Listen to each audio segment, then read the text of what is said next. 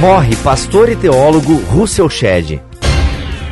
Fidel Castro é enterrado em Cuba.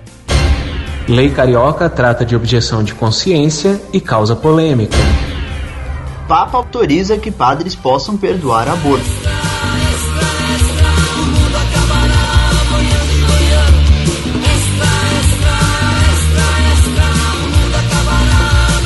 Está no ar o Fora do Éden porque depois da queda, a vida vira notícia. Uma produção do Bibotalk.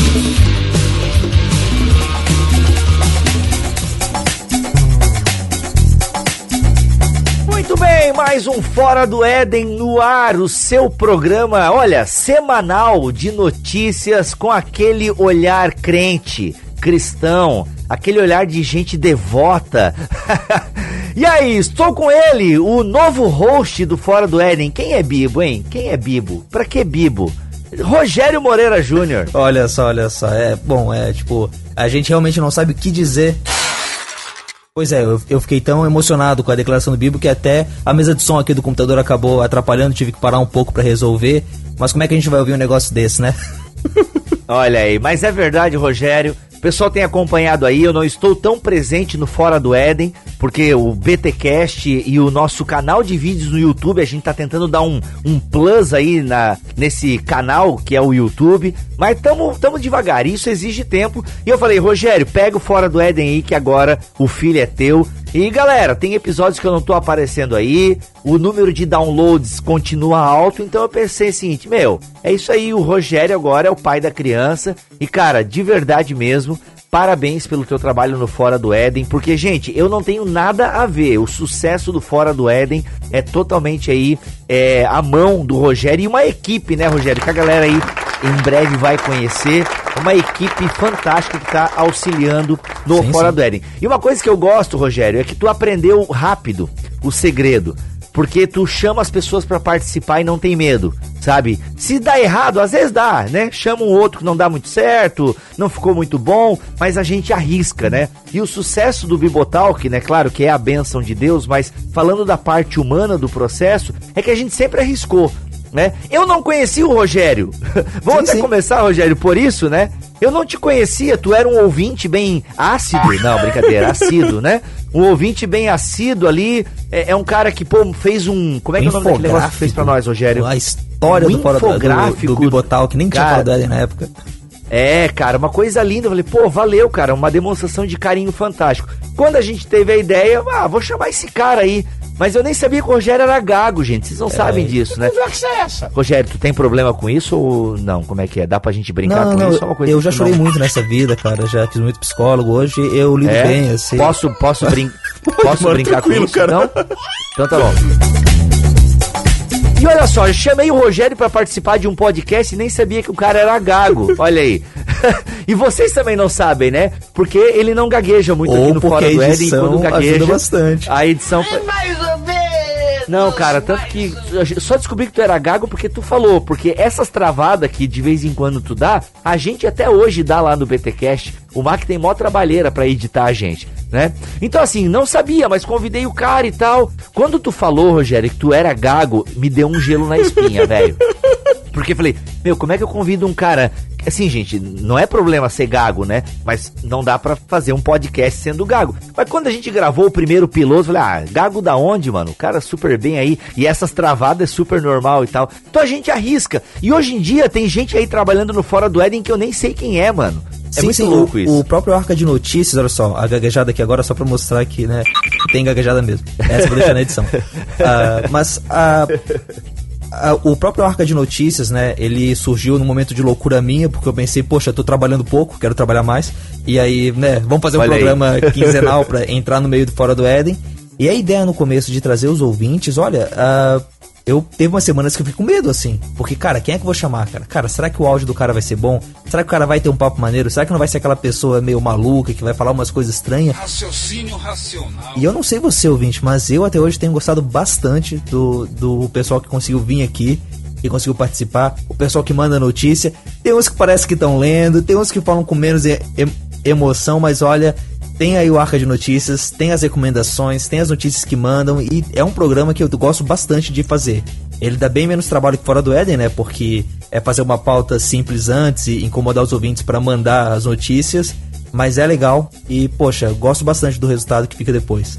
Então, isso é mérito totalmente teu, cara, né? Tu criou o Arca de Notícia, tocou em frente. Então, assim, publicamente aqui quero trazer o meu elogio para ti, cara. Eu sei que é final do ano, mas nunca é tarde para reconhecer. Olha aí, espírito natalino, fazendo eu. Não, mas é verdade. Parabéns mesmo pelo Fora do Éden, Rogério. E, cara, e toda a equipe, né? Que nem eu conheço direito ainda toda a equipe, mas é uma galera show de bola e tá fazendo acontecer aí pra glória de sim, Deus. Sim. E a gente viu, né, Rogério, que como a gente precisa ter um meio de comunicação sério porque a gente acompanhou todo o processo aí da, né, que envolveu a morte do pastor Russell Shedd e, e, e, divulgação errada e, e, vazamento. Então, precisa ter um lugar sério onde a gente possa realmente. É, não, a galera faz aquele programa ali, é uma galera séria, comprometida com a informação, e isso é muito legal. Então é isso. Sem delongas, vamos a mais um episódio do Fora do Éden.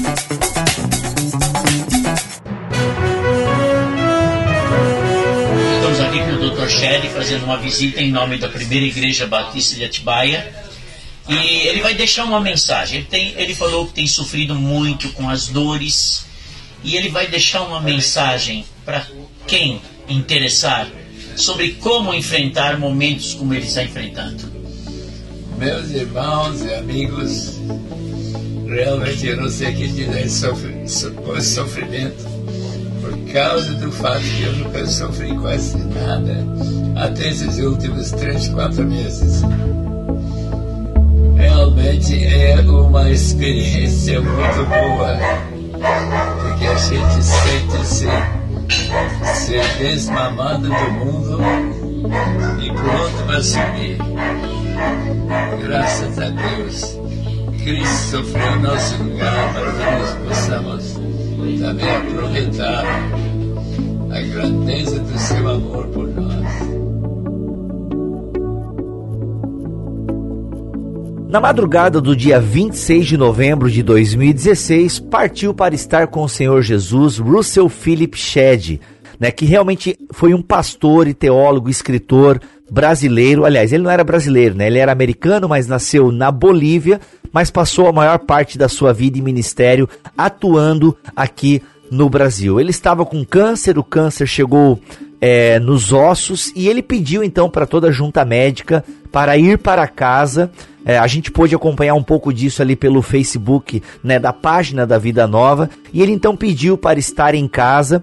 E já no dia 25 ele já estava em casa, porque ele tinha pedido então para passar com a família. Quando inclusive a Vida Nova ela disse, né, ela pede as orações, ela comunica que o estado de saúde dele é grave.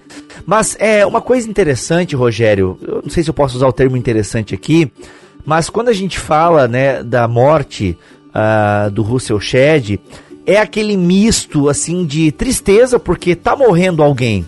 A morte ela nunca é legal, sabe? A morte não é legal. A morte é sempre uma dor, a morte é sempre algo que nos machuca né? E ele estava sofrendo, mas é incrível que circulou inclusive um vídeo é, dele no Facebook, no WhatsApp, ele falando, né? É, é, era impressionante você ver ele falando da esperança, sabe? De como o sofrimento estava dando esperança para ele. E isso nesse sentido é lindo. Então a gente é, fala da morte do Russell Shedd para nós que só conhecíamos a figura pública, né? É, eu só eu cruzei com o Russell Shedd em dois eventos, inclusive já gravei um BTcast com ele. Então, assim, a gente conhece essa figura pública do Russell Shedd. Então, para nós que não tínhamos a intimidade, não, não éramos da família e nem amigo próximo e tal, a gente fala até com uma certa é, alegria seria a palavra, eu não sei agora, é sempre muito delicado falar da morte de alguém, né? A gente tem medo de errar nas palavras, mas é, eu vou dizer o que eu estou sentindo. Eu falo com pesar da morte do Russell Shedd, mas ao mesmo tempo, ao olhar para o ministério dele, é, ao olhar para a maneira com que ele estava nos dias finais da sua vida, sabe, alguém que, gente, eu vou fechar os meus olhos, mas quando eu abrir os meus olhos, eu estarei ao lado do meu Senhor, né? Estarei presencialmente, né? É, em Deus, na presença de Deus. Então, cara, isso dá uma certa alegria para nós sabe? É, é, é inclusive o que a Vida Nova colocou na nota oficial sobre a saúde dele, mas sabemos que essa nossa tenda, nossa casa terrena for destruída, temos um edifício da parte de Deus, uma casa eterna no céu, não feita por mãos humanas. Então, ao mesmo tempo em que a gente pede, né, a oração, né, pelo servo do Senhor e pela sua família, mas é, a gente, a Vida Nova colocou aqui, para que também neste momento eles possam ter tranquilidade e privacidade para cuidar de nosso tão querido irmão e pai na fé. Então, assim, gente, é, e, essa, e essa crença na, na ressurreição, Rogério, que é uma esperança cristã tão bonita, dá essa certa segurança para nós, sabe? Com isso a gente não tira o terror da morte. Não, a morte é. E a gente olhando ali o Russell Shedd debilitado e tal, não deve, não é uma imagem legal. Mas para nós que só conhecemos a figura pública, fica, né, assim, poxa, ele, a, ele vai encontrar aquele sobre quem ele escreveu a vida inteira. É claro que para a família, gente, deve ser um sentimento diferente. Né? É uma dor, principalmente para a esposa que perde o companheiro. Quantos anos eles foram casados, cara? 59 anos. Então deixa filhos, netos, bisneto. Então é uma dor. Para a família é uma dor e que a gente espera que realmente o Espírito Santo console essas famílias. Mas eu imagino que também, lá no fundo, e, e, e talvez isso vai aflorar, aquela certeza, poxa, o meu pai, o meu avô foi um grande exemplo, foi um homem de Deus. E cara, o Russell Shedd, cara, me diz uma polêmica envolvendo o Russell Shedd, pelo menos não chegou até mim, sabe? É, ele era o cara que arminianos, calvinistas, batistas, assembleianos, adventistas, católicos, o pessoal tinha um respeito pelo Russell Shedd, cara. O legado que esse homem está deixando, a semente que esse homem plantou, que exemplo para nós que produzimos conteúdo. Fora que o cara é responsável por trazer a vida nova, né, aqui para o Brasil. Então, olha só tudo que esse cara fez pela teologia e pelo cristianismo no Brasil. Ele não negava, Rogério, convite, cara. Ele já teve umas duas vezes aqui em Joinville. Eu encontrava ele nas conferências da Fiel, já debilitado, né? Na última conferência Vida Nova, tu percebia que o Shed já estava debilitado, às vezes participando até daquelas mesas redondas. Tinha hora assim que o Shed, ele estava quieto, ele já não falava tanto, mas ele estava ali, fazia os devocionais. É um cara que até o último momento, meu, e às vezes eu, cara, nego o convite para pregar porque tô cansado, sabe?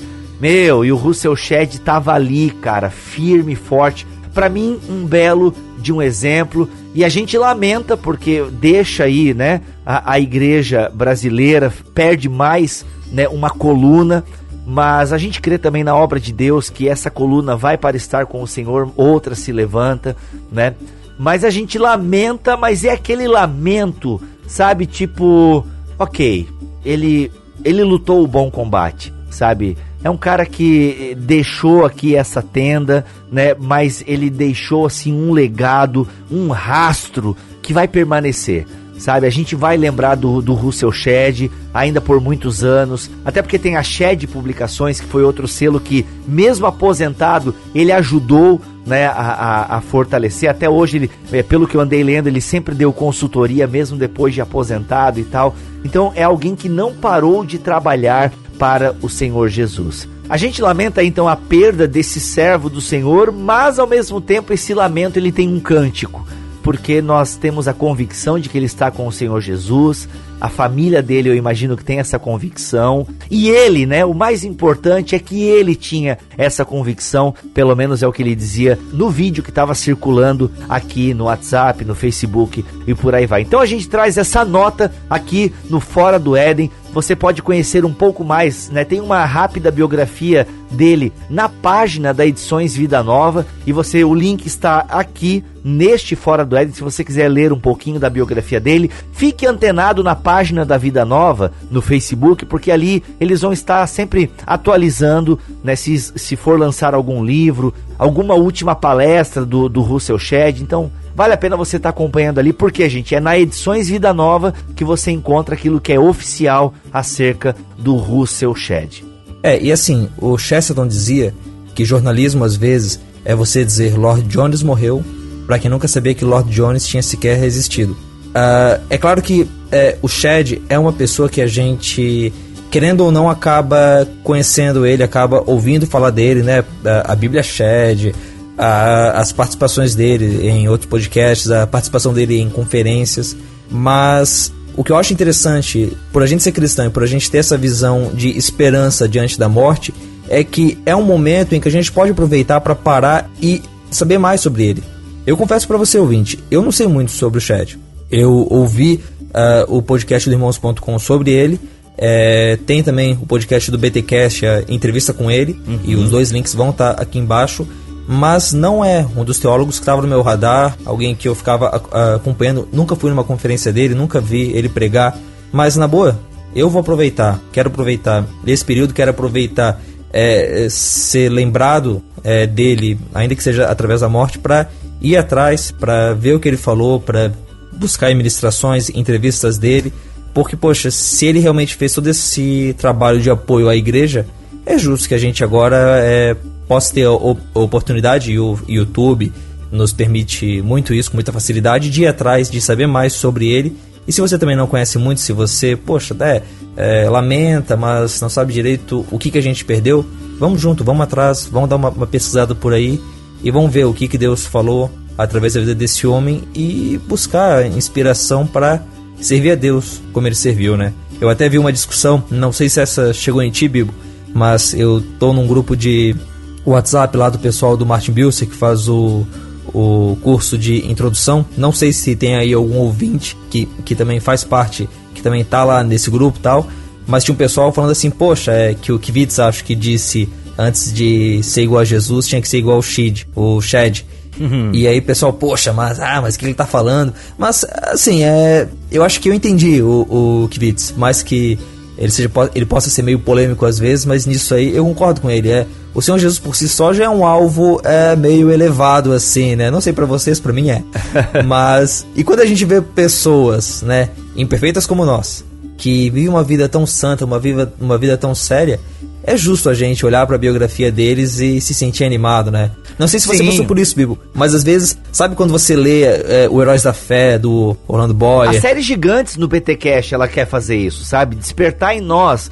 A, a gente olha para pecadores, mas pecadores que se entregaram a Deus e que fizeram acontecer, sabe? Que impulsionados por Deus e na força do seu espírito tiveram uma vida íntegra perante o Senhor. E cara, uh, o, o Shed, é, ele poderia dizer, né, ser de meus imitadores como eu sou de Cristo. É, porque tu vê, até o Ed René tá falando bem do cara. Então, então, assim, é que não tem o que falar mal dele. Com certeza quem é da família deve conhecer um defeito ou outro dele, porque ele não deixou de ser um depravado.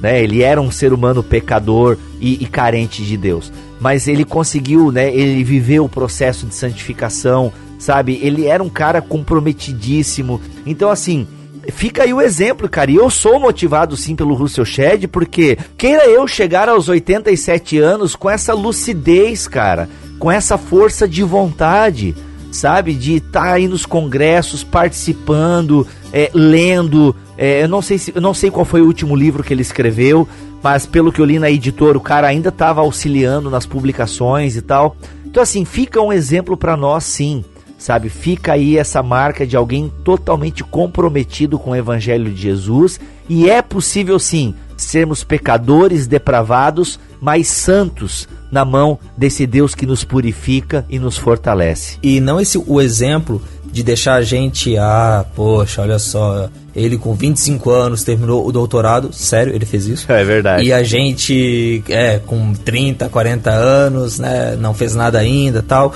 Não, mas eu, eu, eu acho que o lance não é a comparação, não é o ranking, não é você olhar para a marca dele e pensar, poxa, esse recorde eu não vou bater. Mas é se sentir animado a fazer o que você pode com as condições que você tem né? O que você pode fazer aí hoje, o que você pode estar servindo. Poxa, a gente veio do último programa ali com os refugiados, em que aquele irmão lá de Curitiba comentou sobre o cara que era marceneiro e que não sabia como podia usar aquilo para o reino de Deus e acabou usando e hoje serve a, a, ao mais no mundo como carpinteiro. Eu não sei quais são as suas condições, eu não sei o que, que você pode fazer, mas o mesmo Espírito Santo que deu poder ali ao, ao Russell Shedd nesses anos todos para fazer essa obra, ele está com a gente. E que Sim. a gente possa então, né, uh, está disponível e seguir em frente, está servindo ao Senhor com tudo aquilo que a gente pode, seguindo o exemplo do Russell Shedd, que seguiu o exemplo do nosso Senhor. Amém.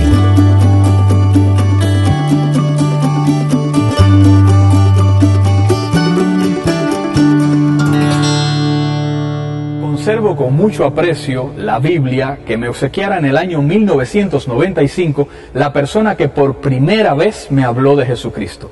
Hoy son más de 83 mil los cubanos que sentirán el gozo de tener una Biblia en sus manos tras un reciente envío que llegó a la isla por estos días. Y verdaderamente sabemos que en las iglesias se va a recibir con mucha alegría.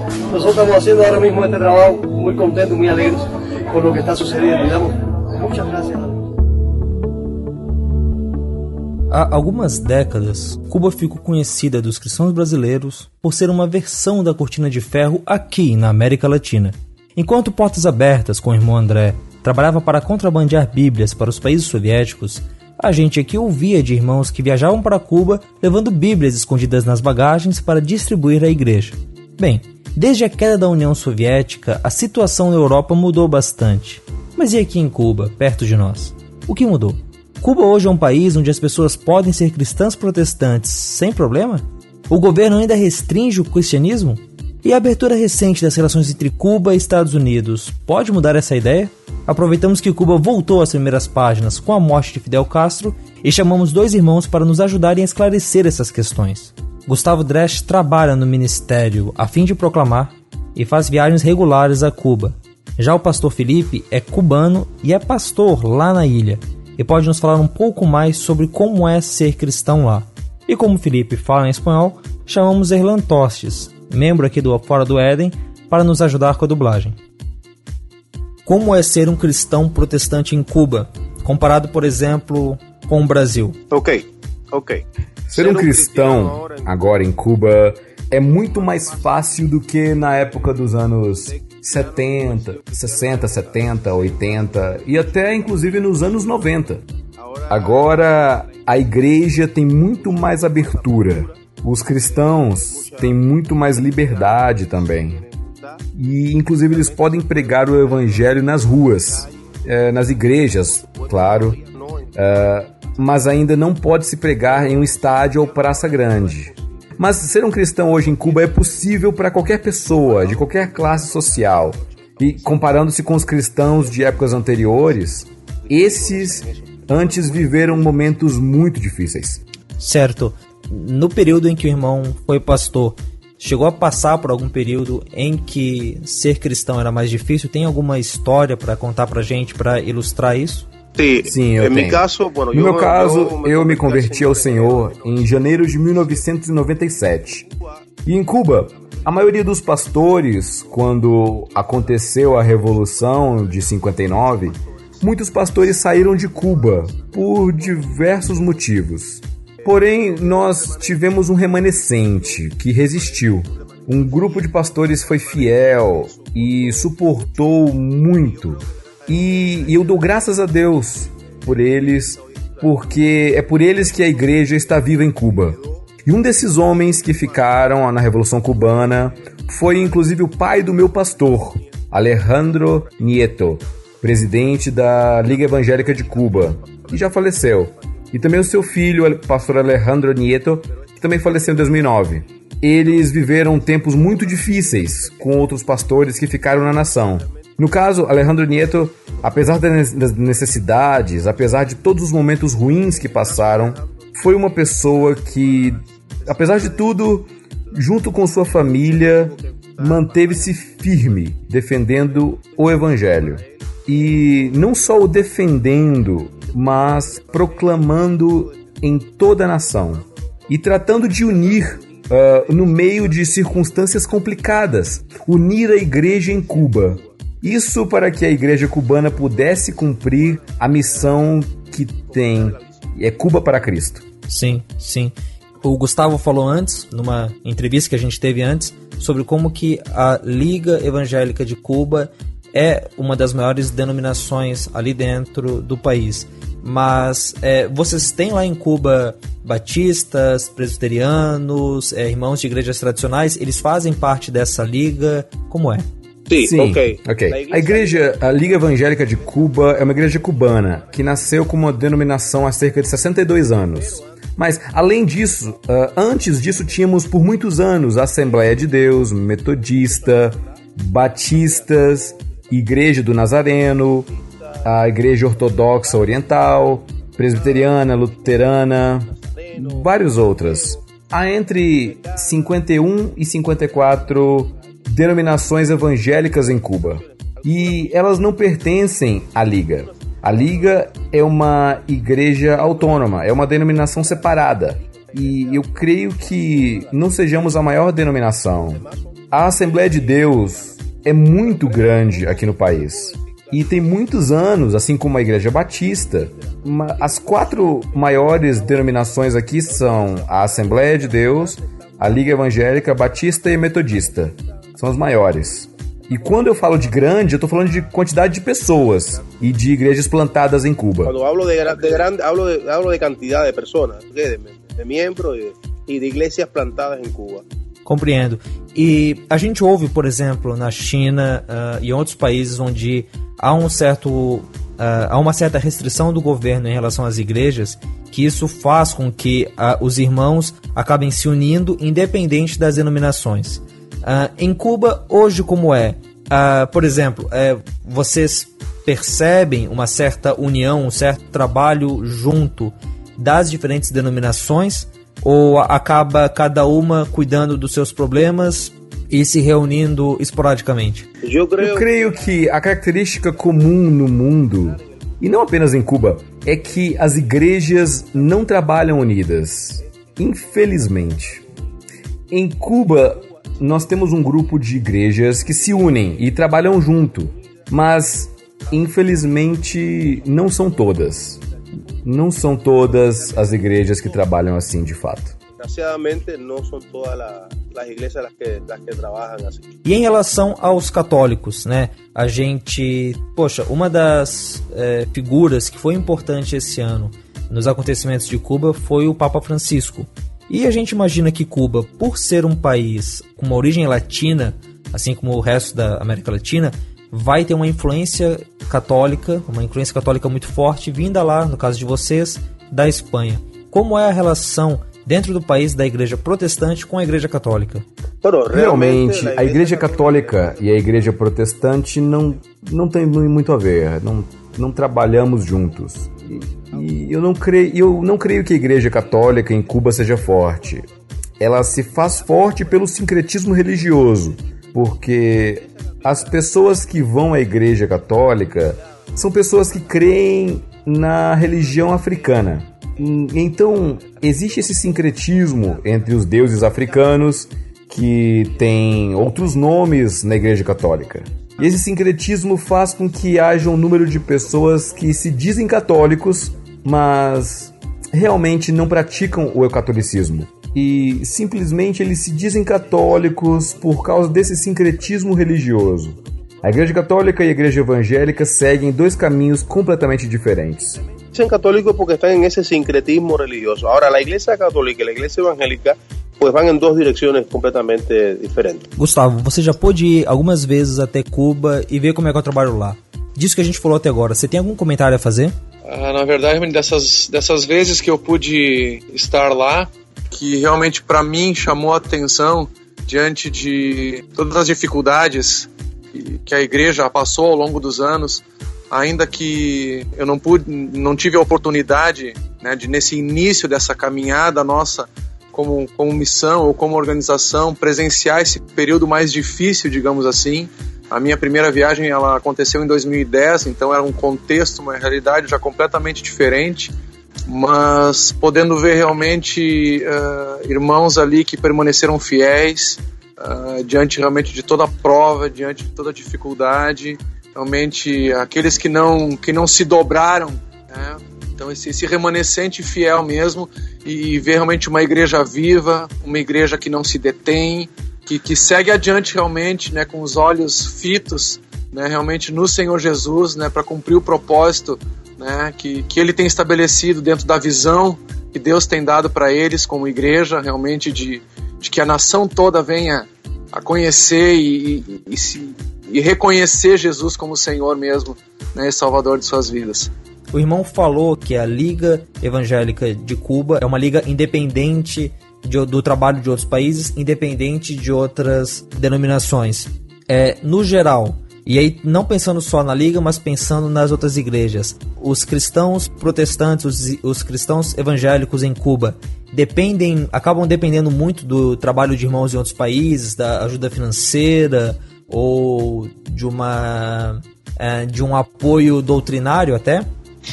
Bom, até certo ponto se depende de ajuda externa, sobretudo na parte financeira. E na parte doutrinária, nós temos institutos bíblicos em várias igrejas. Na nossa, por exemplo, na Assembleia de Deus, há seminário, na Igreja Batista.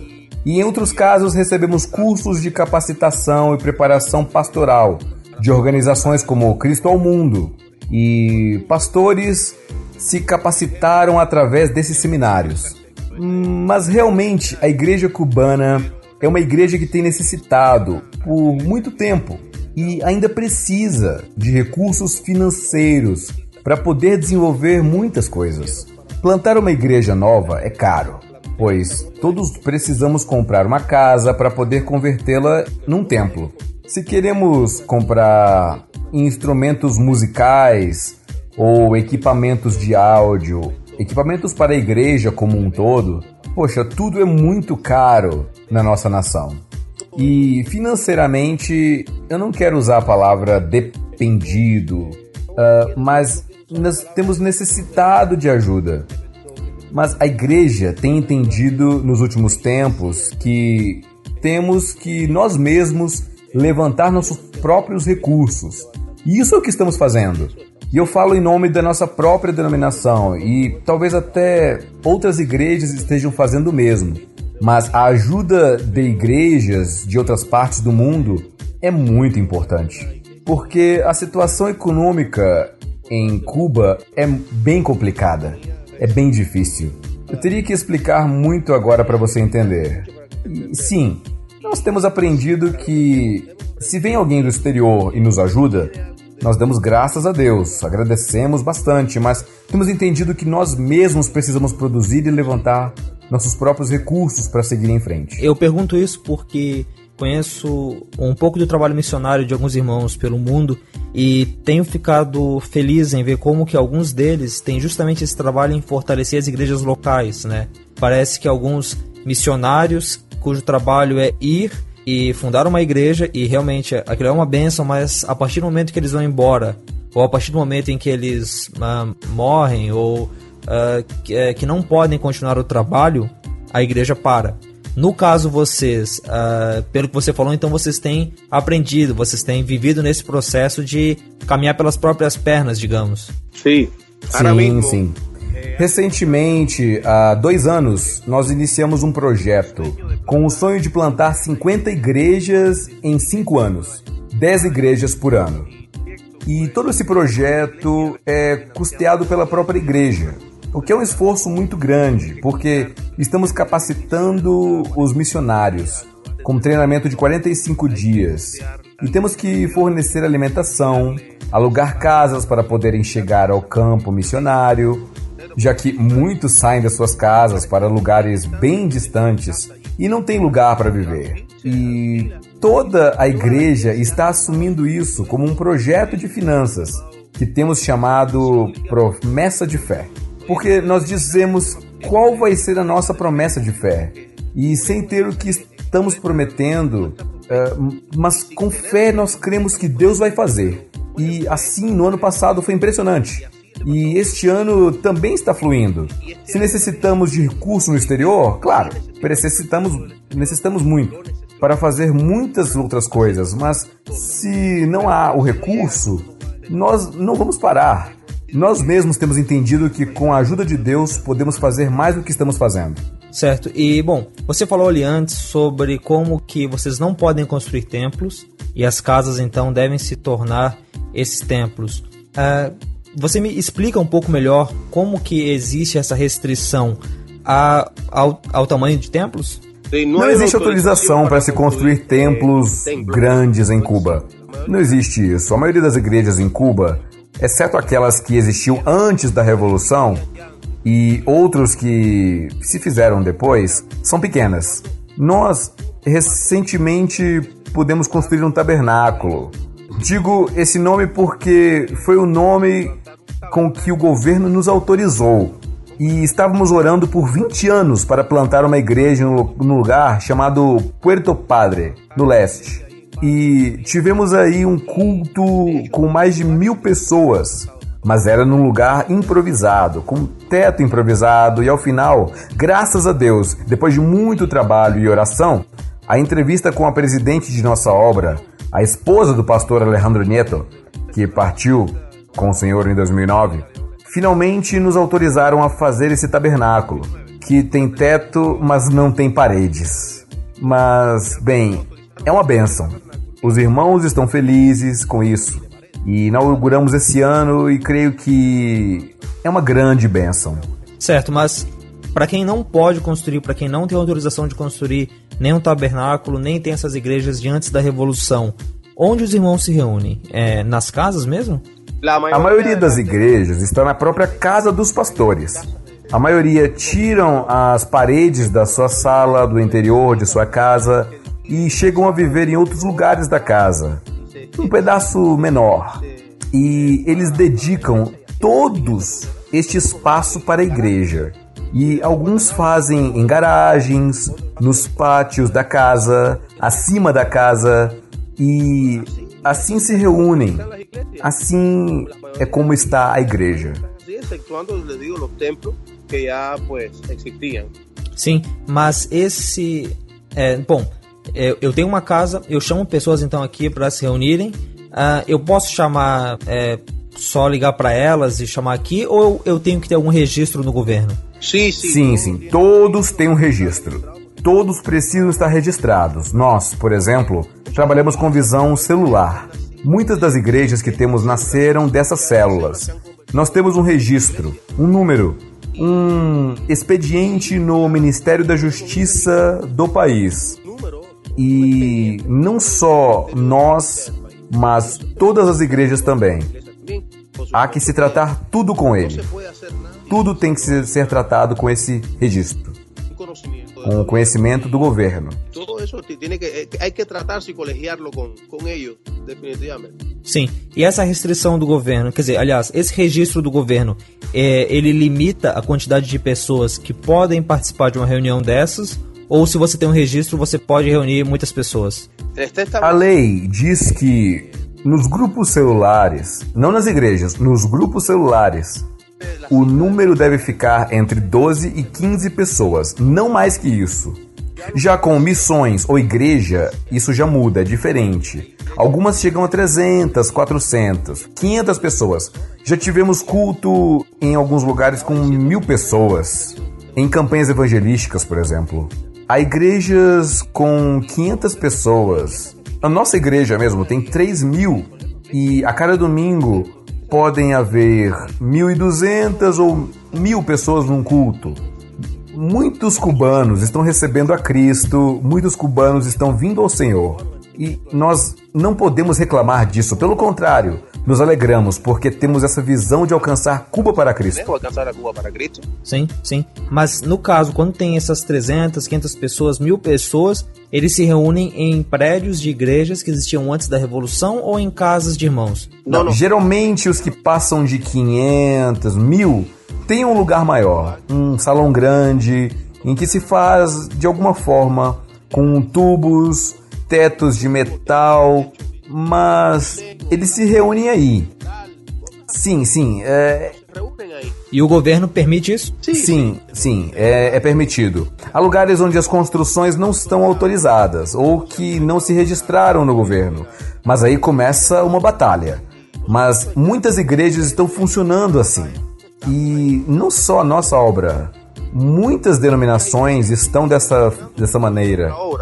Muitas denominações. Entendo, entendo. Então, se você é cristão protestante em Cuba, ou você faz parte dessas células, ou você também pode fazer parte desses grupos maiores que se reúnem, seja nesses lugares improvisados, seja em lugares que receberam autorização do governo ou que existiam antes. Pelo tempo, desde que o Senhor veio a Cristo, sempre foi assim? Ou nos últimos anos tem ficado mais fácil se reunir?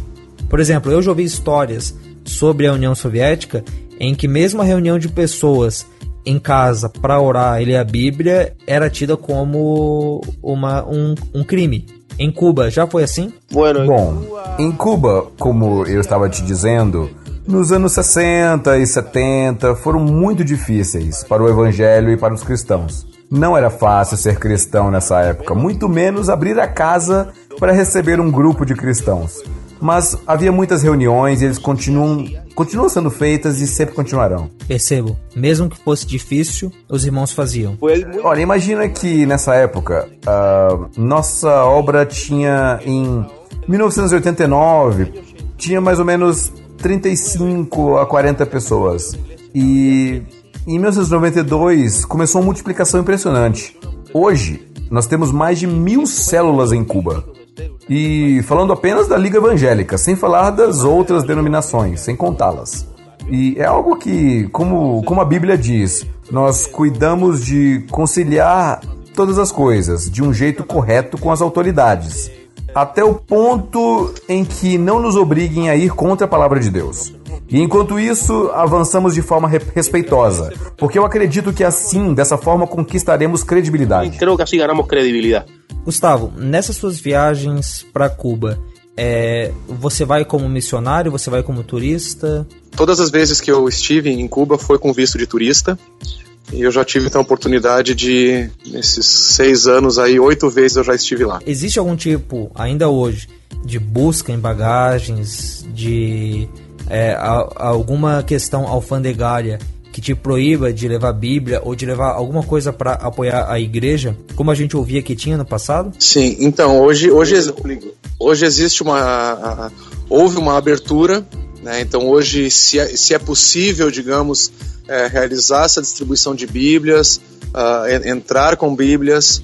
Uh, o Felipe depois que pode uh, falar um pouquinho melhor, porque das, das vezes que das últimas vezes que eu estive, no caso, nós tivemos situações onde é, era limitado o número de Bíblias que nós, que nós poderíamos levar. Né? Tivemos momentos em que tivemos realmente apreensões. Veja, a entrada de Bíblias pela aduana, pela alfândega, sempre sofreu restrições. Cada pessoa talvez possa levar uma quantidade de Bíblias, talvez quatro ou cinco, divididas entre a mala. Mas mais que isso, não. Em Cuba existe uma comissão bíblica e através dessa comissão bíblica chegam materiais cristãos, Bíblias e outras literaturas. Esse material ele é repartido ou vendido entre as denominações. Existe um ministério nos últimos anos oferecendo milhares de Bíblias e temos tido a bênção de recebê-las e reparti-las, é claro, entre milhares de pessoas no nosso país. Mas a alfândega restringe que as pessoas tragam muitas Bíblias com elas. Mas por outro lado, hoje, com a tecnologia, né, com o celular, com o computador, é fácil você ter um aplicativo de Bíblia no celular, você lê a Bíblia é, pela internet. Não, pela internet é complicado por causa da situação em Cuba. Mas uh, pelo celular, nem todo mundo tem celular aqui em Cuba.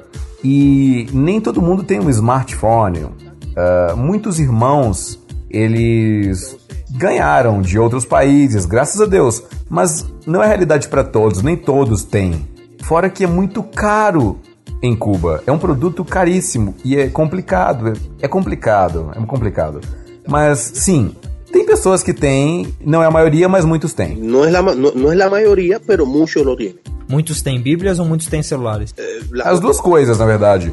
Muitos têm celulares nesse momento, mas nem todos têm smartphones. E muitos têm Bíblias. Ah, as igrejas que não têm Bíblia, elas têm recebido. Nós temos missionários no país e nós fomos a um lugar no oeste do país e nós levamos ajuda a, de todos os tipos. Nós levamos roupas, itens de higiene, sapatos, comidas, doações, dinheiros aos pastores mas também procuramos levar Bíblias.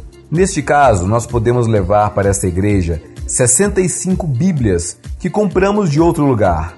Não em livrarias, porque não existem livrarias cristãs, mas algumas igrejas compram Bíblias da comissão e depois, como não tem muitos membros, revendem elas para outros. Isso ajuda na economia da igreja e nós aproveitamos que somos mais e compramos o que não vai fazer falta. E assim fazemos, e vamos abençoando as diferentes igrejas do país. Mas assim, o fato de alguém ter uma Bíblia em casa, o fato de alguém andar com uma Bíblia na bolsa, não corre risco de algum policial parar e achar isso errado? Que... Não, não, não. Em Cuba todo mundo anda com sua Bíblia na mão. Nós podemos pregar o evangelho onde quisermos às pessoas, sem problema. Já pregamos a policiais, pessoas do partido. Há um município no país que se chama Moa, e é um município com maior percentual de cristãos protestantes, cerca de 45% aproximadamente. Nos domingos é, é, impressionante ver os cristãos com suas Bíblias nas mãos, andando para lá e para cá, e há muitas igrejas e denominações no município. É impressionante, não acontece nada, não sofrem nada, podemos andar com nossas Bíblias nas mãos. E podemos deixar ela em nossas casas. Aqueles que têm carros, que são poucos, põe elas nos carros, não tem problema em relação a isso. Os que têm carro, que são muito poucos, la põem nos carros, eh, não há problema com isso. Não há problema com isso. Você já ouviu casos de brasileiros ou de estrangeiros que foram entrar em Cuba uh, e, por serem cristãos, por serem pastores, missionários, é, tiveram visto negado, tiveram que voltar para casa?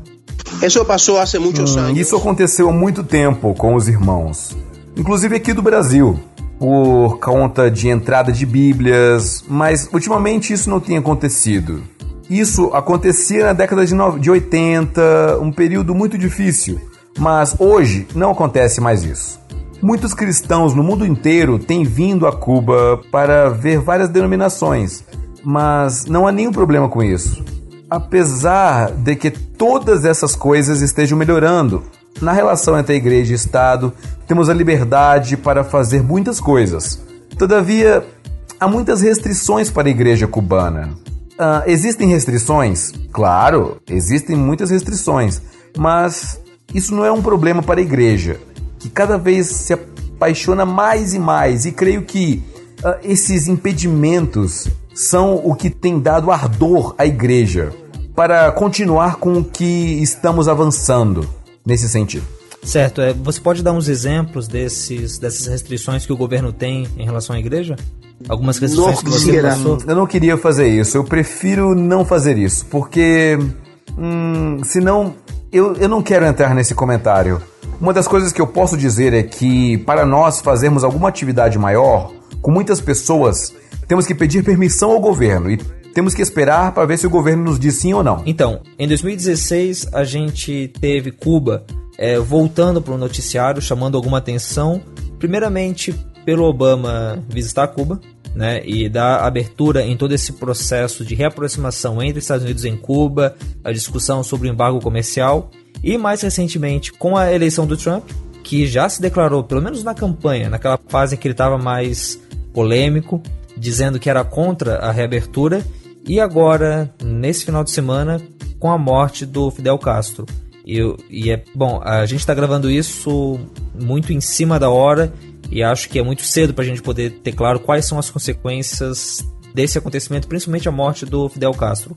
Como é que você vê que isso pode de algum jeito atingir os irmãos? Isso pode mudar a vida dos cristãos em Cuba? Não creio que, que diretamente assim a vida do cristão como né, de, de fato, assim como cristão.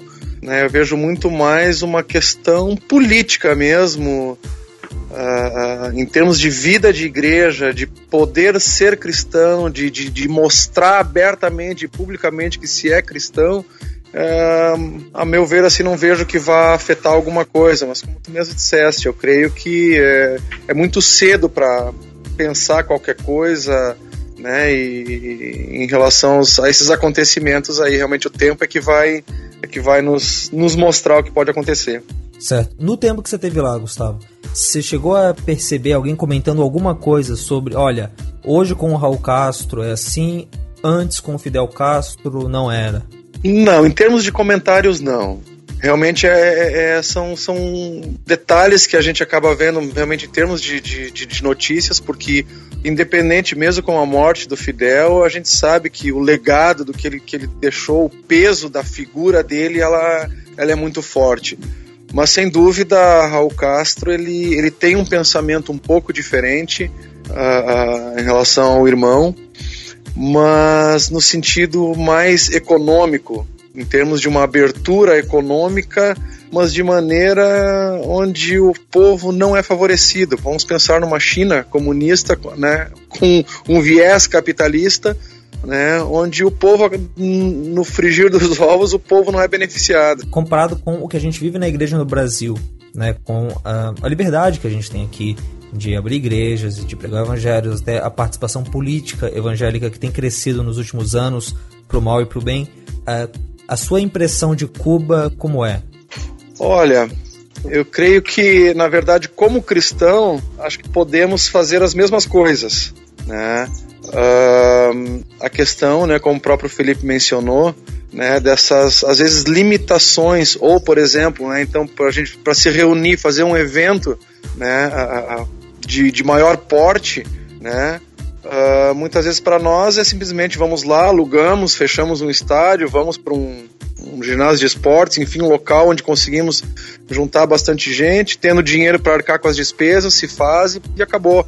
Né? Então lá eles para isso precisam realmente de uma, de uma autorização né, por parte do governo para realizar qualquer coisa e aí depende então realmente deles dizerem sim ou não, né? Então tu fica, tu fica na mão deles em relação a isso. Né? Agora realmente para ser cristão, para é, desenvolver a fé, né? E a vida com Deus não há, não há diferença nenhuma em termos de possibilidades. Certo. E para fechar o assunto, aliás, fechar o assunto não, porque eu acredito que a gente tem muitas coisas para tratar ainda. Isso aqui foi só, né, ouvinte, uma introdução a Cuba, né? É, eu acho que a gente merecia a gente voltar e tratar melhor de, de alguns assuntos, mas infelizmente esse é só um programa normal, não é um grandes temas.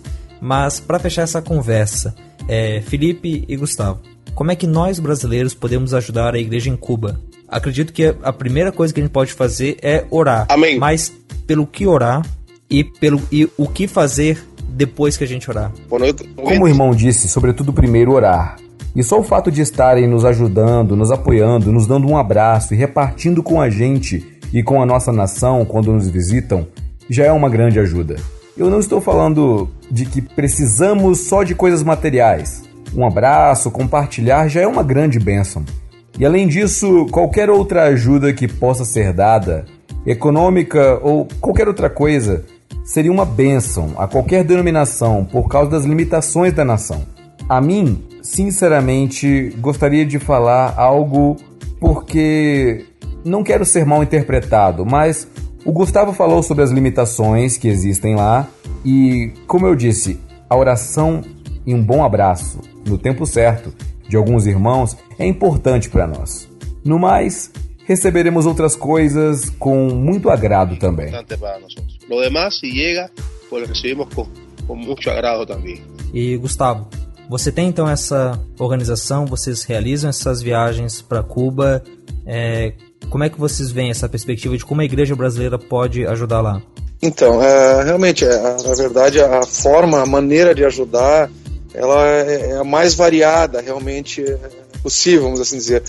Nós, digamos assim, a visão, a direção que Deus tem nos dado, então, como missão, como organização, é, como o próprio Felipe já falou, é irmos até lá realmente e, e, e nos fazermos um com eles, né, estando realmente atentos à, à direção do Espírito Santo, estar buscando estar sensíveis ao que, ao que o Senhor, né, ao que Deus já, já está realizando ali naquela nação, uh, uh, podendo realmente, uh, como o Felipe mencionou antes, podendo ir lá, o, o, simples fato de dar um abraço, às vezes, muitas vezes, a, a irmãos né, que estão em localidades distantes, que, que passam tempos sem receber uma visita, e isso vai acompanhar outras coisas. E, e se, se, essa visita, o Felipe aqui então está dizendo ao mesmo tempo, né, se essa visita for acompanhada realmente de, de, um, de, um, de um recurso, de um, recurso de, de, né, de um presente ou uma ajuda material que seja né? Para nós algo é tão banal, às vezes né, a gente levamos muitas vezes sabonetes, um aparelho de barba, né? Então uma, uma camisa nova para um pastor, uma gravata, coisas que para nós são tão simples, né? Uh, muitas vezes para eles realmente diante de, da realidade econômica deles, é, muitas vezes tem que escolher, ou, ou, eu como algo, ou eu compro um sabonete para tomar um banho. Né? Então, uh, então né, por isso nós então né, temos realmente buscado levar maior número de recursos possível em termos de valores realmente de, de, de dólares ou euros, né? E aí nós temos a limitação de bagagem que as companhias nos impõem, né? Porque não, não, não, não vale a pena pagar um determinados excessos de bagagens, né? Por uma coisa que de repente a gente consegue comprar lá, levando o dinheiro, né? Mas não significa pelo fato de que lá eles pod, existe à disposição produtos a serem comprados que o povo possui dinheiro para comprar esses produtos. Entendo, entendo. Então acaba sendo mais uma ajuda econômica até aos irmãos pela falta de recursos econômicos do que uh, de outras formas. Exatamente. O que acontece é que quando chega a ajuda econômica em dinheiro, nós podemos comprar mais Bíblias em Cuba. Nós podemos ir à comissão bíblica para comprar Bíblias, podemos comprar papéis para fazer boletins, podemos comprar CDs virgens para poder gravar músicas e presentear os irmãos. Nós podemos fazer muitas coisas. Podemos ajudar os pastores das igrejas, comprar, quem sabe, um microfone, cordas para o violão, comprar talvez algum instrumento, ou reformar algum que esteja quebrado, alguns ventiladores dentro da igreja que esteja quebrado. Essa economia é muito importante porque se usa para muitos propósitos. Entendo, entendo. Bom, queridos, eu acho que é isso.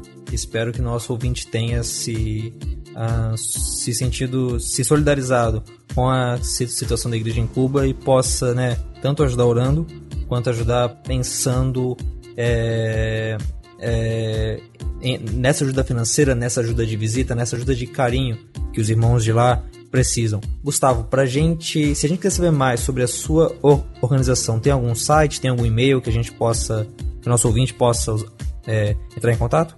Temos então, pode ser através do e-mail gustavo arroba afimdeproclamar.org.br uh, tem também a página no Facebook que é a fim de proclamar e temos também então o site www.afimdeproclamar.com. Esses links vão estar aqui no post e se você estiver se sentindo movido a isso, pode entrar e pode saber mais. Gustavo, Felipe, muito obrigado, irmãos. Que Deus abençoe vocês aí. Felipe, que Deus te abençoe na viagem de volta para Cuba.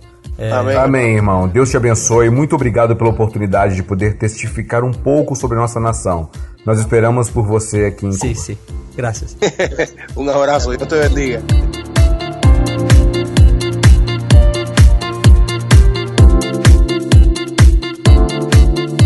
Outro país da América Latina que também chama a nossa atenção quando o assunto é comunismo ou países governados por ditadores é a Venezuela. E esse ano a gente teve algumas notícias vindo de lá da crise que o país tem tido, tanto política quanto econômica mesmo, precisando da doação de comidas e de como algumas igrejas fizeram esse trabalho de apoiar a igreja naquele país. Para entender melhor como está a situação no país, nós ouvimos o pastor Fernando, que trabalha junto com o Seminário Batista lá na Venezuela já há quatro anos. Em primeiro lugar, pastor, muito obrigado pela sua disposição em responder alguma das nossas perguntas. Olá, irmão Rogério. Nós é que agradecemos pelo privilégio de poder compartilhar informações do campo que o Senhor nos direcionou para servir. Em primeiro lugar, desde quando vocês estão aí na Venezuela? É, e por que vocês foram para aí? E qual que é o trabalho que vocês têm hoje aí no país? é mais o de plantar igreja ou de preparar pessoas para que a igreja continue aí, preparar pessoas naturais aí da Venezuela para que o trabalho continue depois? Estamos na Venezuela desde o ano de 2013. O nosso interesse pela Venezuela se deu em uma conferência missionária, onde escutamos as necessidades do campo venezuelano e o Senhor nos direcionou a esse país. O nosso ministério está ligado à formação de um seminário para a preparação de obreiros nativos e plantação de novas igrejas como aluno do seminário em toda a Venezuela. Como é que vocês percebem a população que vocês atendem, a população que vocês têm esse contato, como é que eles se relacionam com o Maduro? Eles gostam dele, eles apoiam o chavismo e as políticas eles são contrários? É uma coisa que na região de vocês é diferente do resto do país? Como é que é? Uma marca do chavismo aqui na Venezuela é que ele é literalmente tratado como uma religião por parte dos venezuelanos. Nós chegamos justamente no ano da morte do presidente Hugo Chávez, no ano de 2013. Foi aí que teve novas eleições, o Maduro assumiu o poder e a crise então se instaurou por todo o país. Hoje o chavismo já tem perdido muita força no país. O problema é que ainda uma grande parte da população já não vê o chavismo em si como uma dificuldade. O problema é o Maduro no poder, no controle da Venezuela. Então, ainda como sendo a religião é muito forte na Venezuela o chavismo, porém a crise tem derrubado um pouco essa política do país. Nós chamamos alguns ouvintes para também fazerem perguntas para o pastor Fernando. A seguir, você ouve a pergunta dos ouvintes e o que o pastor respondeu a eles. Vamos começar com o Elber Martins, lá de Porto Alegre. Toda essa dificuldade política e econômica uh, acaba tornando os cristãos da Venezuela mais unidos? Diante da crise econômica que a Venezuela tem enfrentado, o Senhor, pela sua graça, tem trazido à tona o princípio do amor ao próximo. Até mesmo igrejas brasileiras têm apoiado aos irmãos venezuelanos.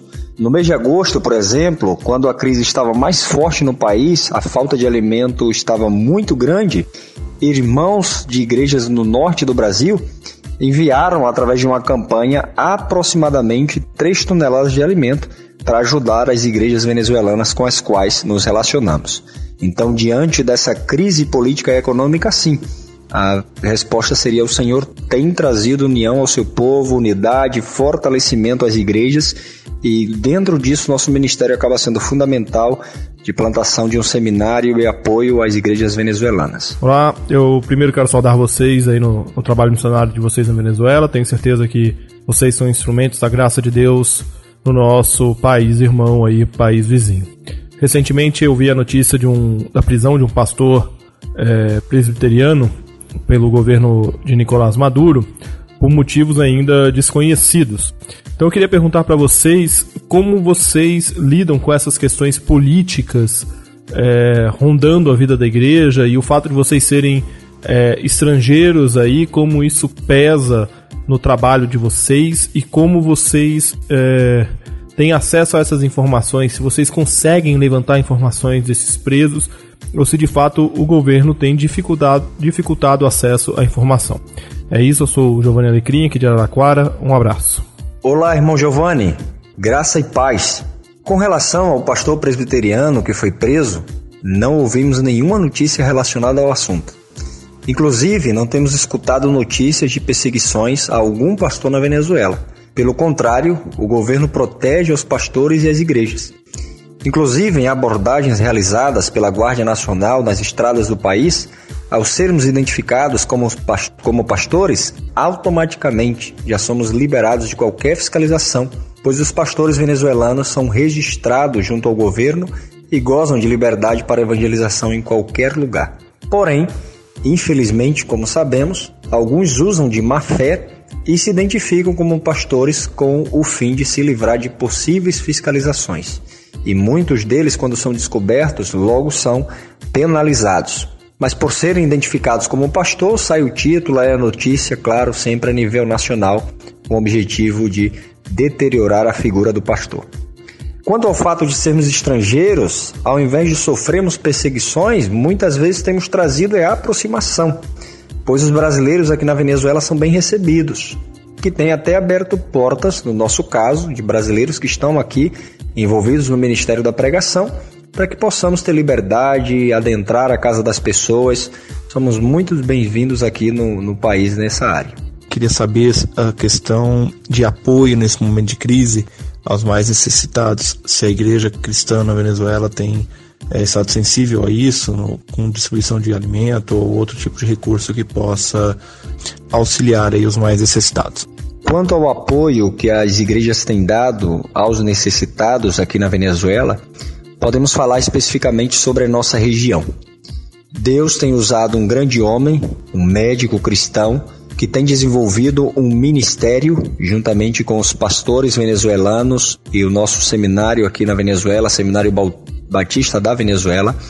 Deus tem dado a visão a esse homem de formar um grupo médico e a cada dois meses, não somente um grupo médico, como pastores e alunos do Seminário Batista da Venezuela, vão às igrejas locais e realizam uma jornada médica. Nessa jornada médica, a parte de oferecermos atenção médica aos necessitados, também oferecemos uma atenção espiritual. Bíblias são distribuídas, folhetos, evangelizamos crianças, mas também entregamos alimentos que são colectados pelas igrejas venezuelanas. Medicamentos, roupas, irmãos trabalham também com corte de cabelo, temos consultas odontológicas, então um grande ministério Deus tem criado diante da crise.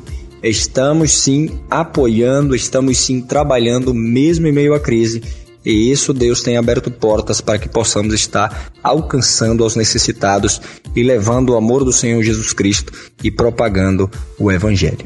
O Derli Martins, aqui de Florianópolis, também participou mandando sua pergunta. Diante dessa instabilidade política na Venezuela, como a igreja tem se se, se comportado assim, não se comportado, como a igreja tem se posicionado em relação aos contra Maduro e a favor de Maduro. É, a igreja tem sido mais contra ou mais a favor? E até quanto isso interfere na, no, no desenvolvimento da, do evangelho aí na Venezuela?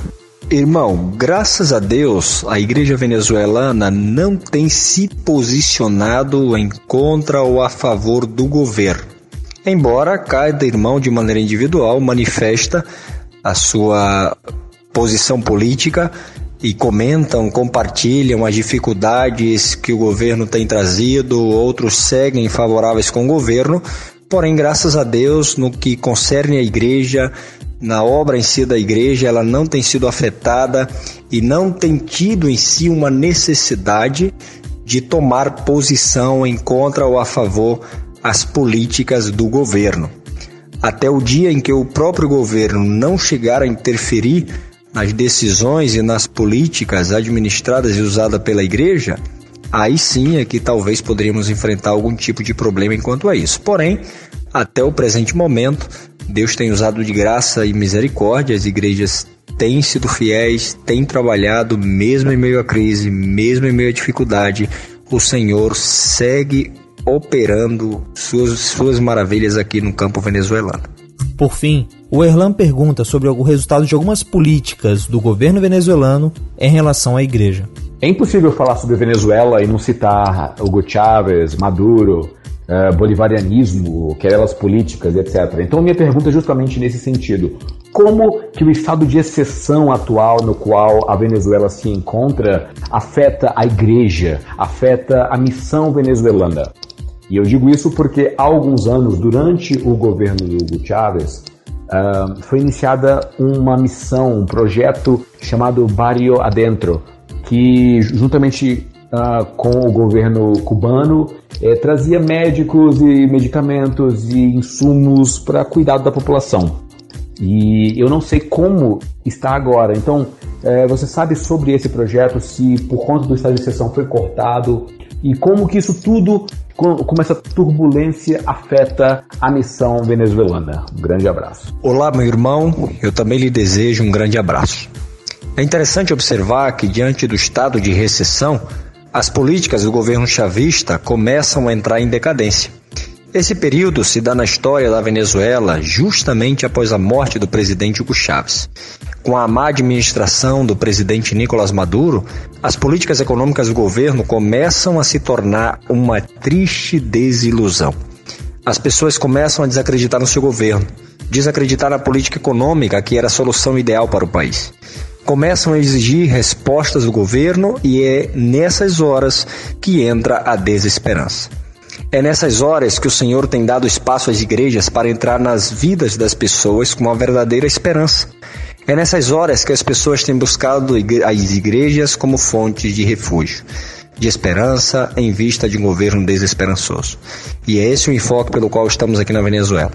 O nosso objetivo é levar pecadores aos pés de Cristo e o Senhor tem aberto essas portas. Que Deus o abençoe.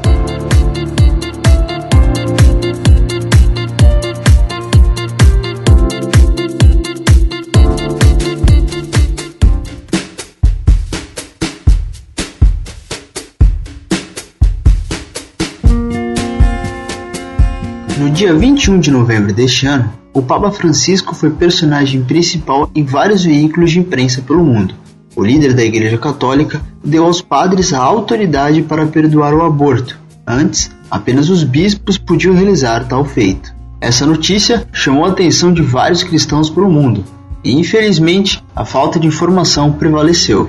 Comentários como a Igreja Católica aceita o aborto agora? Ou olha só, que papa revolucionário! O caso virou até meme de internet, onde uma imagem mostrava uma pessoa dizendo que o mundo está tão quadrado que o Papa é o líder mais progressista do mundo.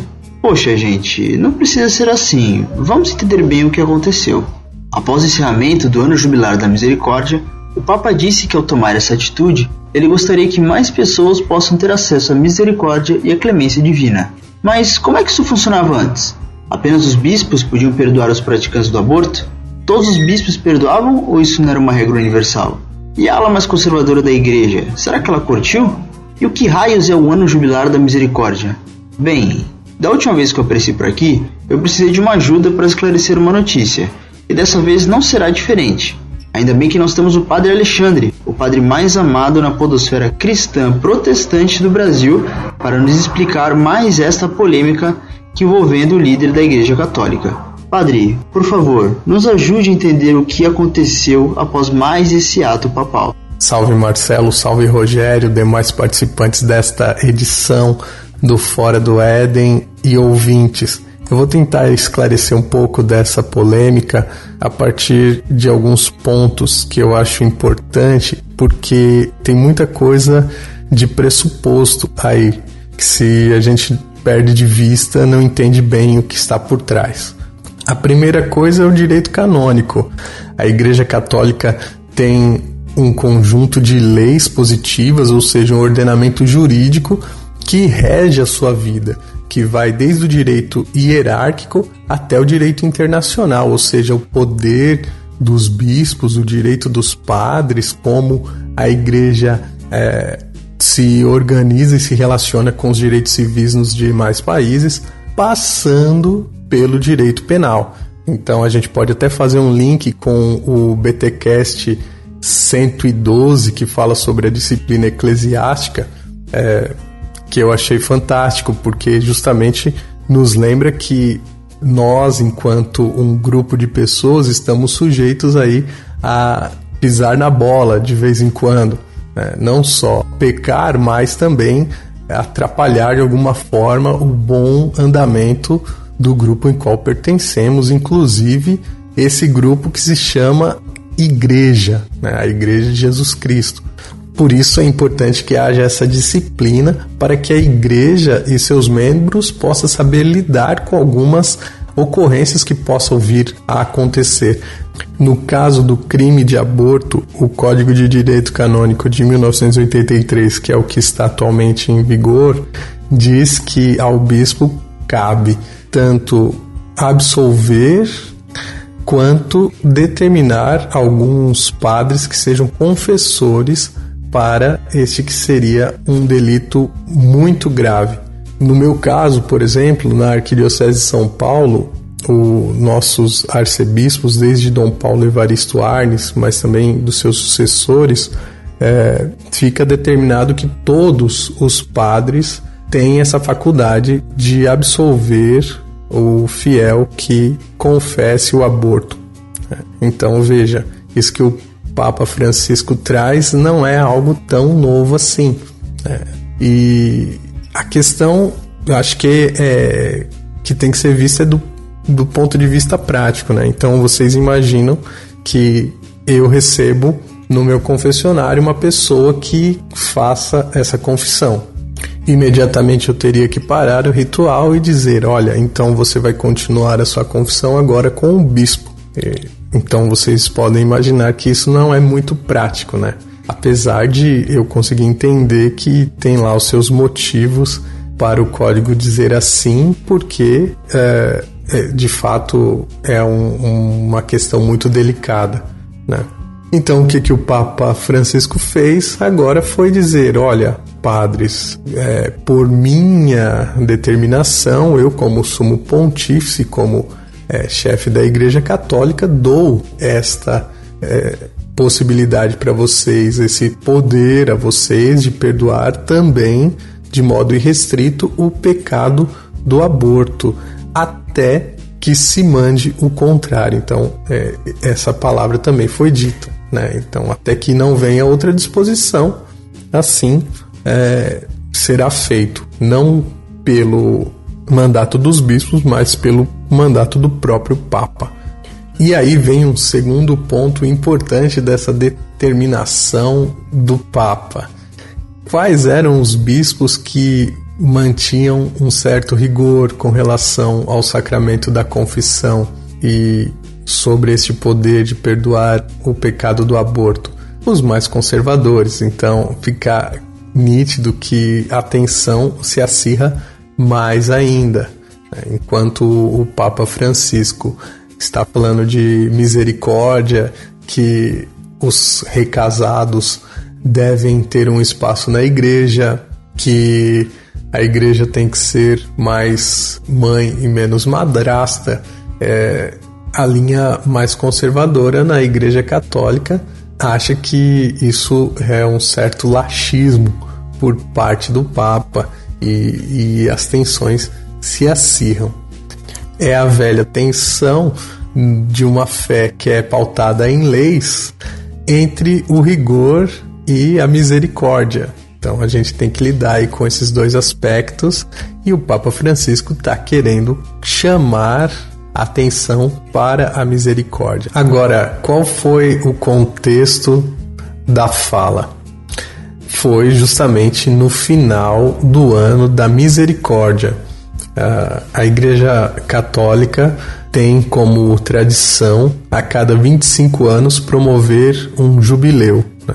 Um pouco retomando aquela ideia do Antigo Testamento de que a cada 50 anos ou 7 semanas de anos, 49 anos, é, se celebraria um jubileu e no jubileu você tem um perdão das dívidas, você tem uma volta ao que seria o, o normal da coisa, é, uma espécie de anistia. Então, é, os jubileus na Igreja Católica têm esse caráter celebrativo e de perdão.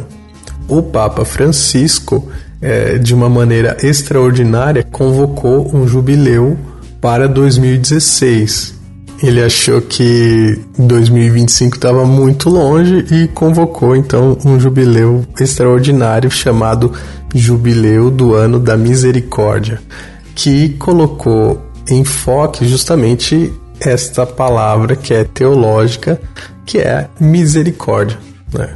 E então, além do caráter celebrativo, das peregrinações, é, várias igrejas nas várias dioceses do mundo é, eram pontos de peregrinação para se celebrar né, um, um, momento de misericórdia e também colocar é, em destaque uma outra tradição chamada as obras de misericórdia corporais e espirituais. Então, quais são as obras de misericórdia corporais? Dar de comer a quem tem fome, dar de beber a quem tem sede, vestir os nus, enterrar os mortos e assim por diante, e as espirituais, dar bons conselhos, é, ensinar os ignorantes, rogar pelos defuntos, ou seja, lembrar que nós, enquanto seguidores de Jesus Cristo, devemos de alguma maneira é, transformar esse mundo que, que nós vivemos, mas não transformar porque é, nós somos revolucionários, mas justamente porque nós seguimos um Deus que é misericordioso. Então, as nossas obras devem refletir é, essa misericórdia. Para finalizar, então, é, sobre a pergunta: a Igreja Católica aceita o aborto agora? Não, né, de maneira nenhuma. A palavra do Papa na misericórdia et misera é Quero reiterar com todas as minhas forças que o aborto é um grave pecado, porque põe fim a uma vida inocente. Mas, com igual força, posso e devo afirmar que não existe algum pecado que a misericórdia de Deus não possa alcançar e destruir, quando encontre um coração arrependido que pede para se reconciliar com o Pai. Então é isso, essa palavra tem o seu peso no contexto do sacramento da confissão, que um dos textos bíblicos que embasam é João 20, 23. Aqueles a quem perdoares os pecados lhes serão perdoados, aqueles a quem retiveres lhes serão retidos. Eu, particularmente, tive a oportunidade de, estando aqui em Roma, ajudar ativamente nas confissões do ano da misericórdia. E lógico, eu não posso quebrar o sigilo de confessor, mas posso dizer que muitas vezes a pessoa chega destroçada com o peso de sua culpa e sai restaurada, né? Para dizer que se eu posso é, absolver um assassino, porque eu não poderia absolver um médico que fez um aborto? Então, vejam, é, é disso que se trata, né? É, concordo com o Papa Francisco no sentido de que a misericórdia tem que pesar mais do que o rigor e que nós, enquanto cristãos, temos que tentar ser mais misericordiosos. É, o rigor deixa para nós mesmos, apliquemos o rigor a nós e aos nossos irmãos que a gente possa é, ser manifestação do amor. É isso, um abraço, Marcelo, um abraço, Rogério, e a todos os ouvintes do Fora do Éden.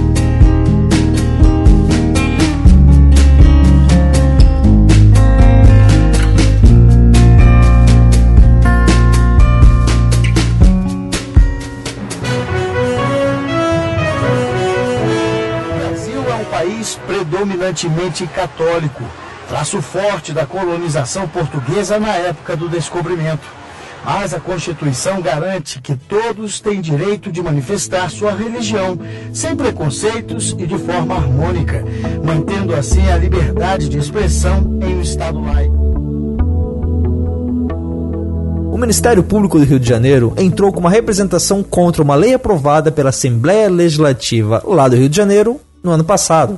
A Lei 6998-15 fala sobre como as pessoas podem alegar objeção de consciência para não realizarem alguma tarefa. O que, que é isso? Pensa assim: tem um médico e ele decide não fazer aborto porque é contrário à prática. Ou tem uma família, embora a lei diga que ela tem que matricular as crianças na escola, que elas não podem é, deixar de ir para a escola, ela decide fazer o homeschooling por convicções religiosas e não põe eles lá. Então, a lei falava isso, a lei dava liberdade para as pessoas, liberdade jurídica, para que elas tomassem as decisões, e agora o Ministério Público está acusando essa lei de ser inconstitucional. Como a gente não entende muito direito de, de, de direito, olha o trocadilho aparecendo aí, né? Como a gente não entende direito dessas coisas e precisa de uma forcinha para entender essa lei e torcer que eles realmente entendam e possam nos dar perguntas, respostas certas e diretas, objetivas sobre esse assunto, chamamos aqui para conversa o nosso advogado, especialista em dinheiro e consultor jurídico e consigliere do Bibotalk, William Hertal. Fala galera, prazer estar aqui com vocês novamente, Rogério. Muito bom. Vamos, vamos tentar aí ver o que, que a gente tira de interessante dessas notícias jurídicas. E para me ajudar a fazer umas perguntas boas, umas perguntas inteligentes, assim, com bastante substância, chamamos também nosso homem lá no Planalto Central, Erlan Tostes. Erlan, que bom que você tem com a gente, cara. Cara, prazer sempre é todo meu. E a gente acabou de descobrir aqui que acabamos de unir o William e o Erlan que nunca tinham gravado juntos. Olha só, pessoal, é tipo o Vingadores, tá ligado? Você tá reunindo aqueles heróis que você via em blocos diferentes e agora estão aqui junto para vencer o monstro das dúvidas cabeludas.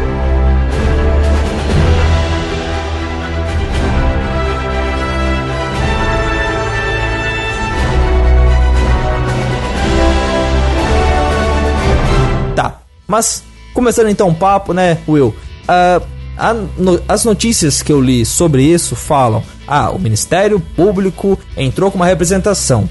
Uh, explica pra gente: o Ministério Público não age sozinho, né? O Ministério Público não é um cara sentado numa sala pensando é quem que eu vou incomodar hoje.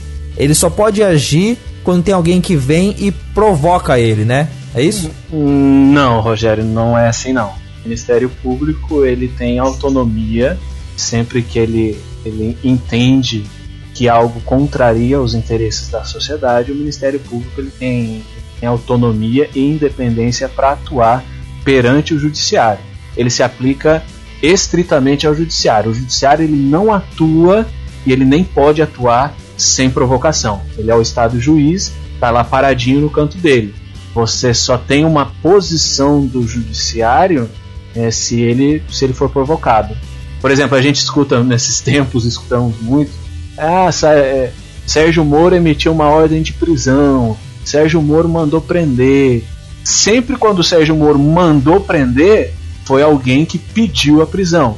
E numa ação penal, Sim. como é o caso, é sempre o Ministério Público que, que faz os requerimentos ao judiciário, que fica lá paradinho, aguardando ser provocado para então, então agir.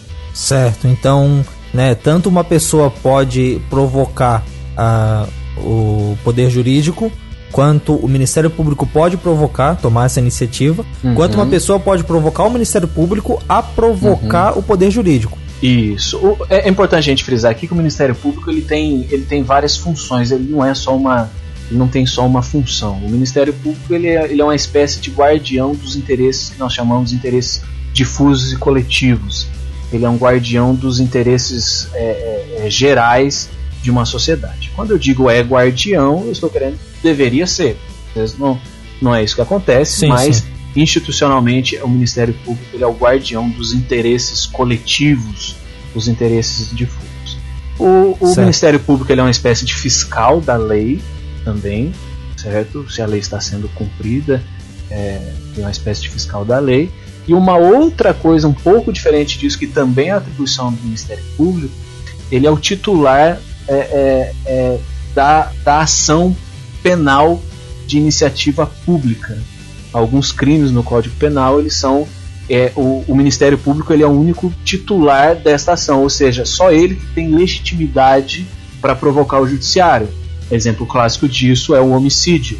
E geralmente quem mune o Ministério Público de documentos, informações para ele ter subsídio para entrar com uma ação penal contra uma pessoa é a polícia, polícia civil, Sim. não a polícia militar. Sim. É, nesse caso que a gente está falando do Rio de Janeiro, do Ministério Público entrar e declarar né, e fazer uma representação dizendo que essa lei é inconstitucional, foi um cidadão que teve esse trabalho de ir lá e uhum. fazer a denúncia. A gente pode falar, a, a, gente pode usar esse termo? Pode usar o termo popularmente. Okay.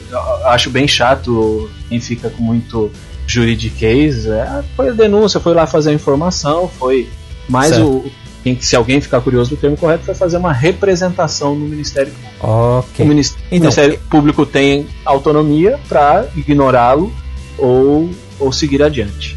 Sim. Quem fez essa representação foi um cidadão interessante. O nome dele é Eduardo Banks. Ele é escritor, jornalista e até um militante.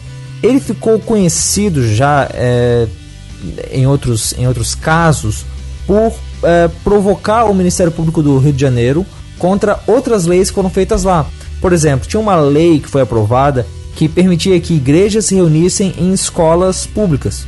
E teve outra lei que exigia que as bibliotecas públicas tivessem bíblias nos seus acervos. Esse Eduardo Banks foi lá, é, fez a representação, o Ministério Público é, acionou o Poder Judiciário e essas leis foram então derrubadas.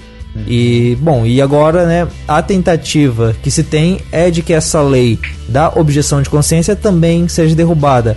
Uh, eu não consegui achar a, a, a, alguma carta dele, alguma entrevista dele, mas tem alguns sites que trouxeram alguns textos que, pelo que pude perceber, é, vieram dele, ele que passou ali em frente, e tem um trecho em que ele explica um pouco sobre como que ele vê essa questão da religião permitindo que as pessoas não cumpram algumas coisas da lei. Ele fala o seguinte: É a religião, e somente ela, quem se coloca acima das leis dos homens e não admite que os seus fiéis infrijam os preceitos religiosos.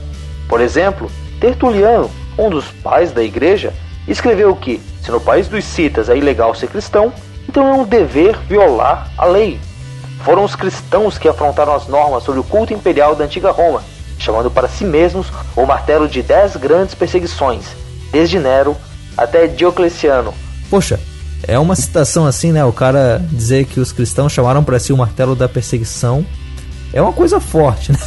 É, mas, bom, é forte, falando... ele, ele é ateu, tá, tá militando pelo ateísmo, mas é, chega a ser um texto bonito e a hora que você tava lendo aqui eu tava imaginando e, e, e amém por esses cristãos que violaram a lei um dia. Sim, Sim, sim. É, o que para ele é motivo de. De chacota, de, né? né? De, de chacota, a gente se orgulha muito. Se orgulha muito disso. Dessa rapaziada do primeiro século. E aqui fica a dica, ouvinte, puxando um pouco do espírito do último arca de notícias: História da Igreja de Eusébio. Tem baratinho para Kindle e olha, vale muito a leitura. E aí você vai ver um monte de casos dessas pessoas que o Eduardo Banks não curtiu aqui. Mas falando, William, então, dessa lei, bom, a própria Constituição, de certo modo, permite que a pessoa deixe de fazer alguma coisa devido à sua convicção religiosa, né? Essa lei do Rio de Janeiro tá chovendo no molhado, é, é, ou realmente é inconstitucional? Como é que é?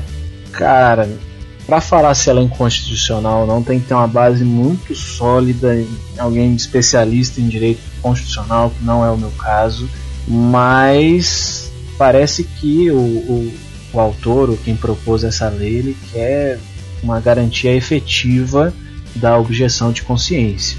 E é o que você falou, a Constituição, ela de alguma forma, não sei se de uma forma totalmente eficaz, mas de alguma forma ela já prevê, eu vou ler para você agora o artigo, artigo 5 inciso 8 que diz assim: Ninguém será privado de direitos por motivo de crença religiosa ou de convicção filosófica ou política, salvo se as invocar para eximir-se de obrigação legal a todos impostas e recusar-se a cumprir prestação alternativa fixada em lei.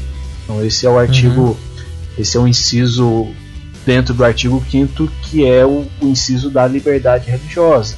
Por outro lado, se você casar com isso com outro dispositivo constitucional que diz que ninguém é obrigado a fazer algo ou deixar de fazer algo senão em virtude de lei, então a gente já tem aí um, uma certa liberdade religiosa e, a meu ver, ainda ainda impera em nosso país. Que exemplo que tem de prestação alternativa, cara? por exemplo, é, você, vê que, você vê que aqui a, a, a, Constituição, o dispositivo constitucional, ela fala por motivo de crença religiosa, número um, convicção filosófica, número dois, e convicção política, posição política, número três. Então nós não estamos certo. falando aqui apenas de, de religiosidade. Por exemplo, é, o Código de Processo Penal fala que se a pessoa ela for intimada, lá convocada para participar do tribunal de, do júri, ela pode falar que ela não quer participar por motivo de convicção filosófica, religiosa ou política. O Código, o Código de Processo Penal assegura isso.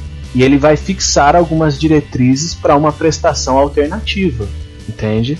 Ó, uhum. Você vai ter que. O juiz vai colocar lá, não, tudo bem, você não pode, mas você vai. Você vai prestar aqui uma hora, esse tempo que você vai ficar aqui, você vai prestar de serviço em uma instituição de, de caridade. Certo, então hoje já é uma coisa que é usada, que ela é, existe. Sim, ela... sim, sim. Por exemplo, você faz ideia se tem casos de médicos que uh, não, é, não fazem o aborto que a lei permite por causa dessas convicções? Eu entendo e concordo, logicamente, um médico cristão que ele não queira realizar um procedimento de aborto. E não tem dúvida, concordo explicitamente com ele. Agora a gente está falando, quando a gente fala isso, a gente está imaginando a situação de alguém que engravidou, fala eu quero abortar e vai lá no médico e fala não vou fazer, ok, tem, uhum. concordo com ele. Agora o duro são as situações limítrofes, as situações limites. O, o que eu ainda continuo, para deixar claro para os nossos ouvintes, que eu ainda continuo é, sendo contra o aborto. Agora, as situações limites essa, é, é, são mais complicadas de lidar no dia a dia. Por quê? Porque chegou Sim. uma mulher com um sangramento e ali precisa ser realizado um procedimento e, e, e, aí ela vai morrer e o médico não realiza o procedimento e morre mãe, morre bebê e, e, e aquele médico vai alegar aquilo que ele, não, que ele não fez aquele procedimento por uma convicção filosófica, política ou, ou religiosa. Então, é, eu não estou como eu falei para você em off, Rogério, é, parece que qualquer qualquer é, resposta definitiva, taxativa nesse caso, ela vai pecar em algum aspecto. E Sim. mais, mais deixando claro novamente para os nossos ouvintes que todos nós acreditamos no bem superior da vida. O que eu estou dizendo Sim. é que é que é uma situação para o profissional completamente delicada. É aí onde a gente vai ver um problema mais complexo, de mais difícil certo. resolução. Certo, mas então, a Constituição nos dá certos direitos de não fazer alguma coisa é, em nome da religião, mas até que ponto a gente. Será que precisa dessa lei, né? Será que no, no dia a dia a gente. né? O fato do Rio de Janeiro ter essa lei a nível estadual acaba fazendo alguma diferença prática na vida deles lá? Então, Rogério, eu, eu acho a liberdade religiosa ela sempre muito importante. Na minha opinião, não sou constitucionalista, a, a Constituição ela já nos, nos oferece uma relativa liberdade religiosa.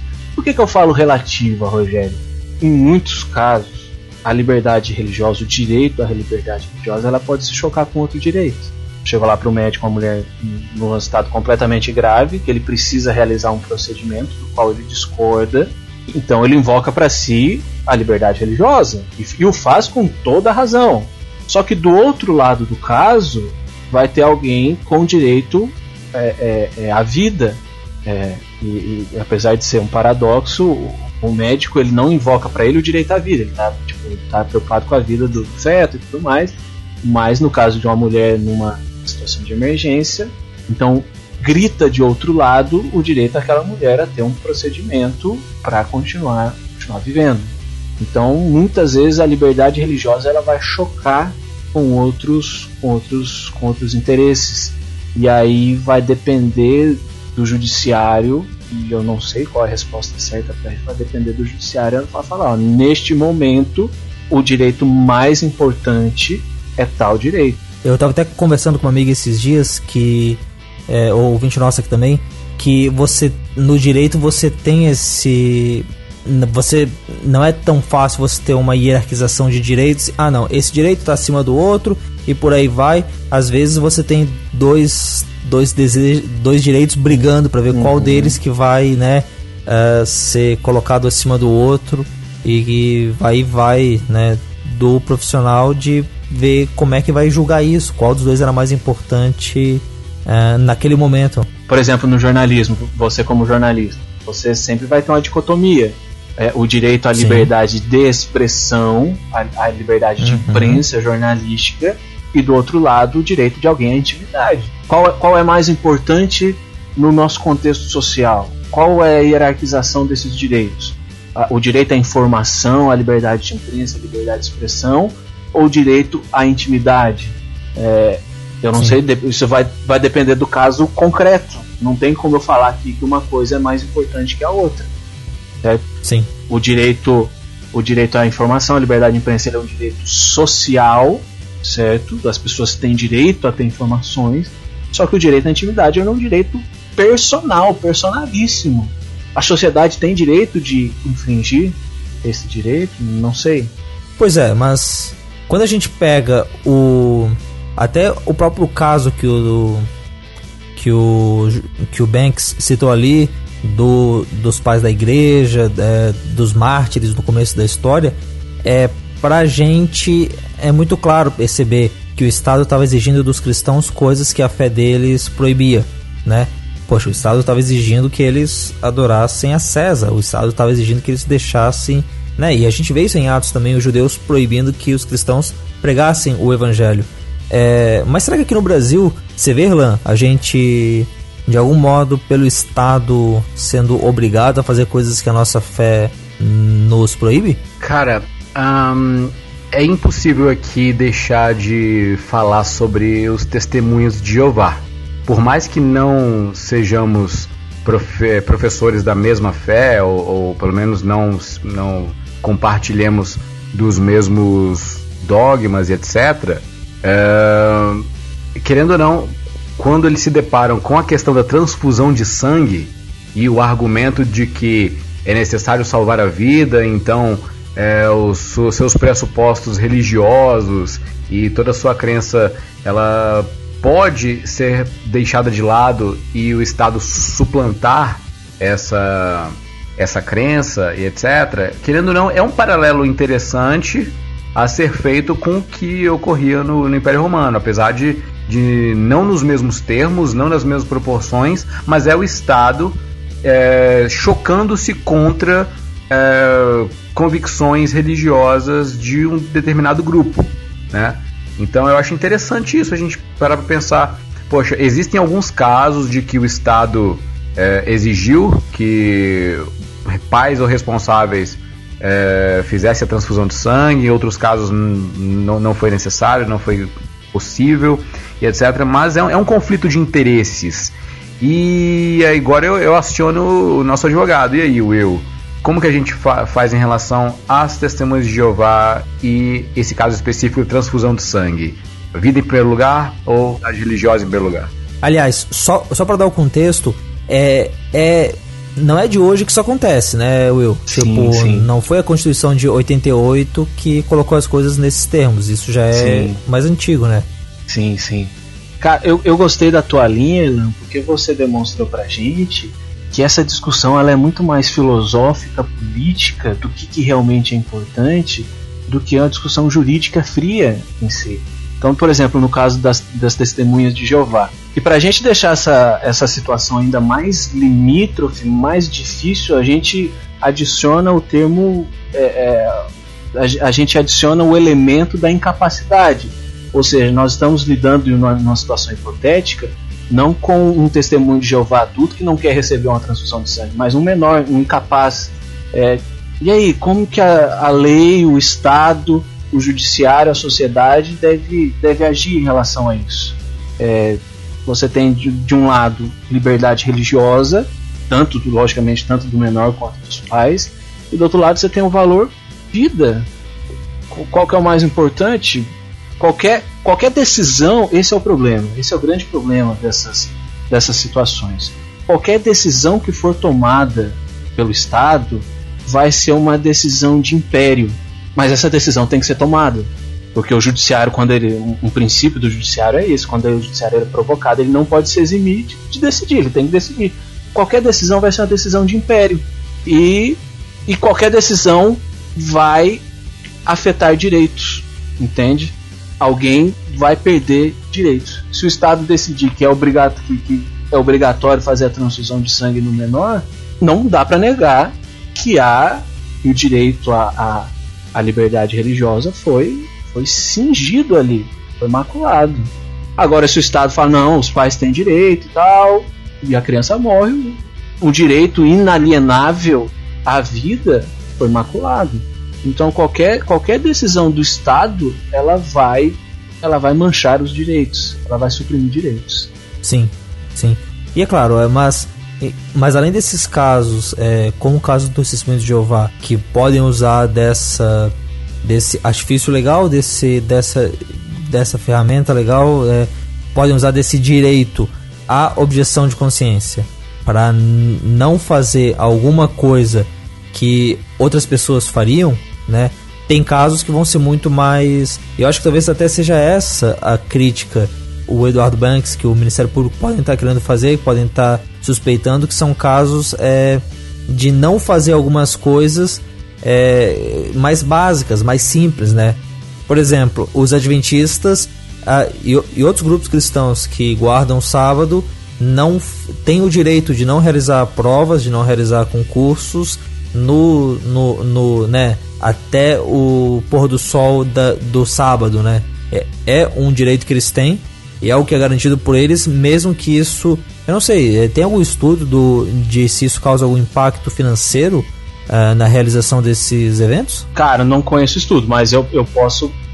Felizmente, um caso que eu posso falar com, com conhecimento de causa como, como adventista.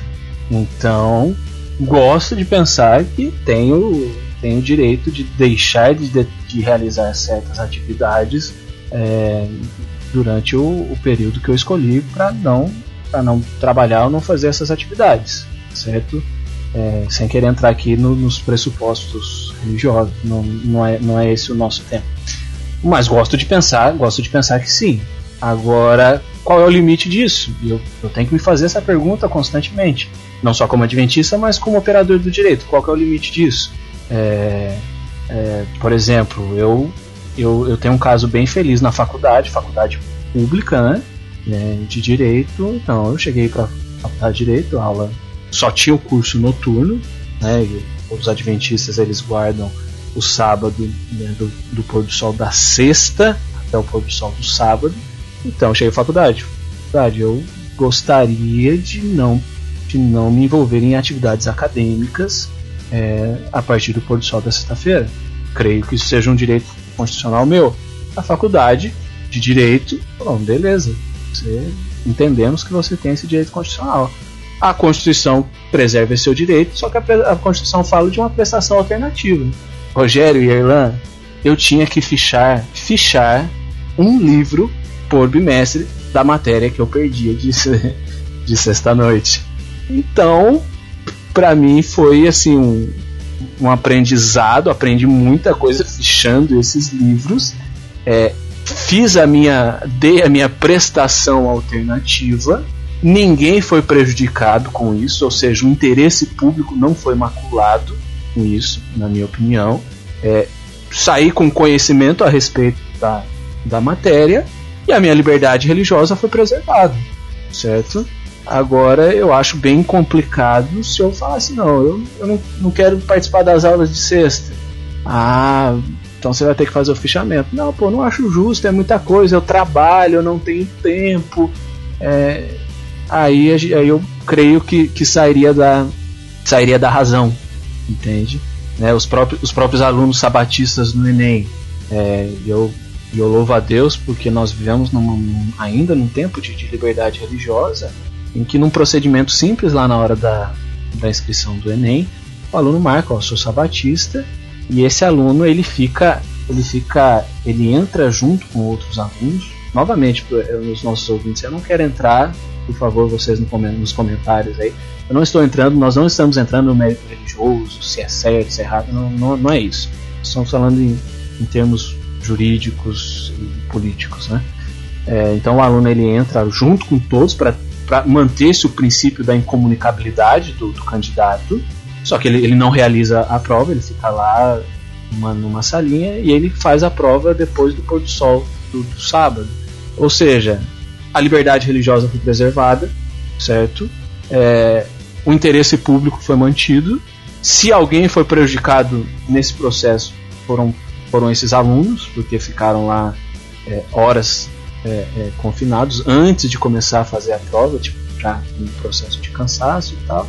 É, e eu creio que, ou seja, é, teve uma prestação alternativa, é, é, a liberdade religiosa ela tem essa via de mão dupla, teve uma prestação alternativa, e eu acredito que são casos em que os direitos eles são exercidos.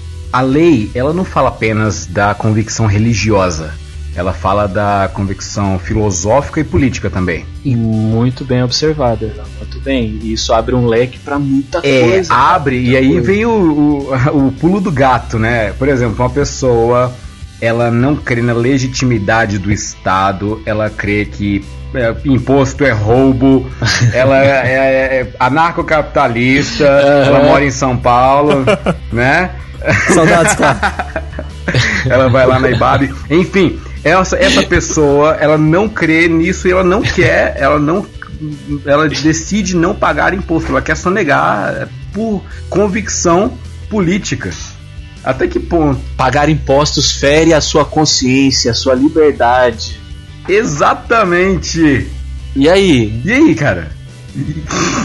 o formado em direito é você, cara, não sou eu não. Então, então é, é, essa é a questão, essa é uma discussão muito mais é social, política, filosófica. Desculpa eu estar tá repetindo isso, porque é, diante de uma lei como a, a do Rio de Janeiro, parece que está permitido. Se essa lei ela não for derrubada na ADIM, que o Ministério Público é, ingressou com uma ação direta de inconstitucionalidade, se ela não for derrubada, essa, essa lei está vigendo. E aí, tipo, teoricamente, é, é, é, é, o nosso amigo lá de São Paulo, nosso amigo paulistano, ele vai falar, poder falar. Se, é, logicamente a lei do Rio de Janeiro, mas se fosse em São Paulo, ele falar. Eu não vou pagar imposto porque isso fere a minha consciência, isso, isso vai contra os meus princípios. E aí eu pergunto, qual é o limite disso?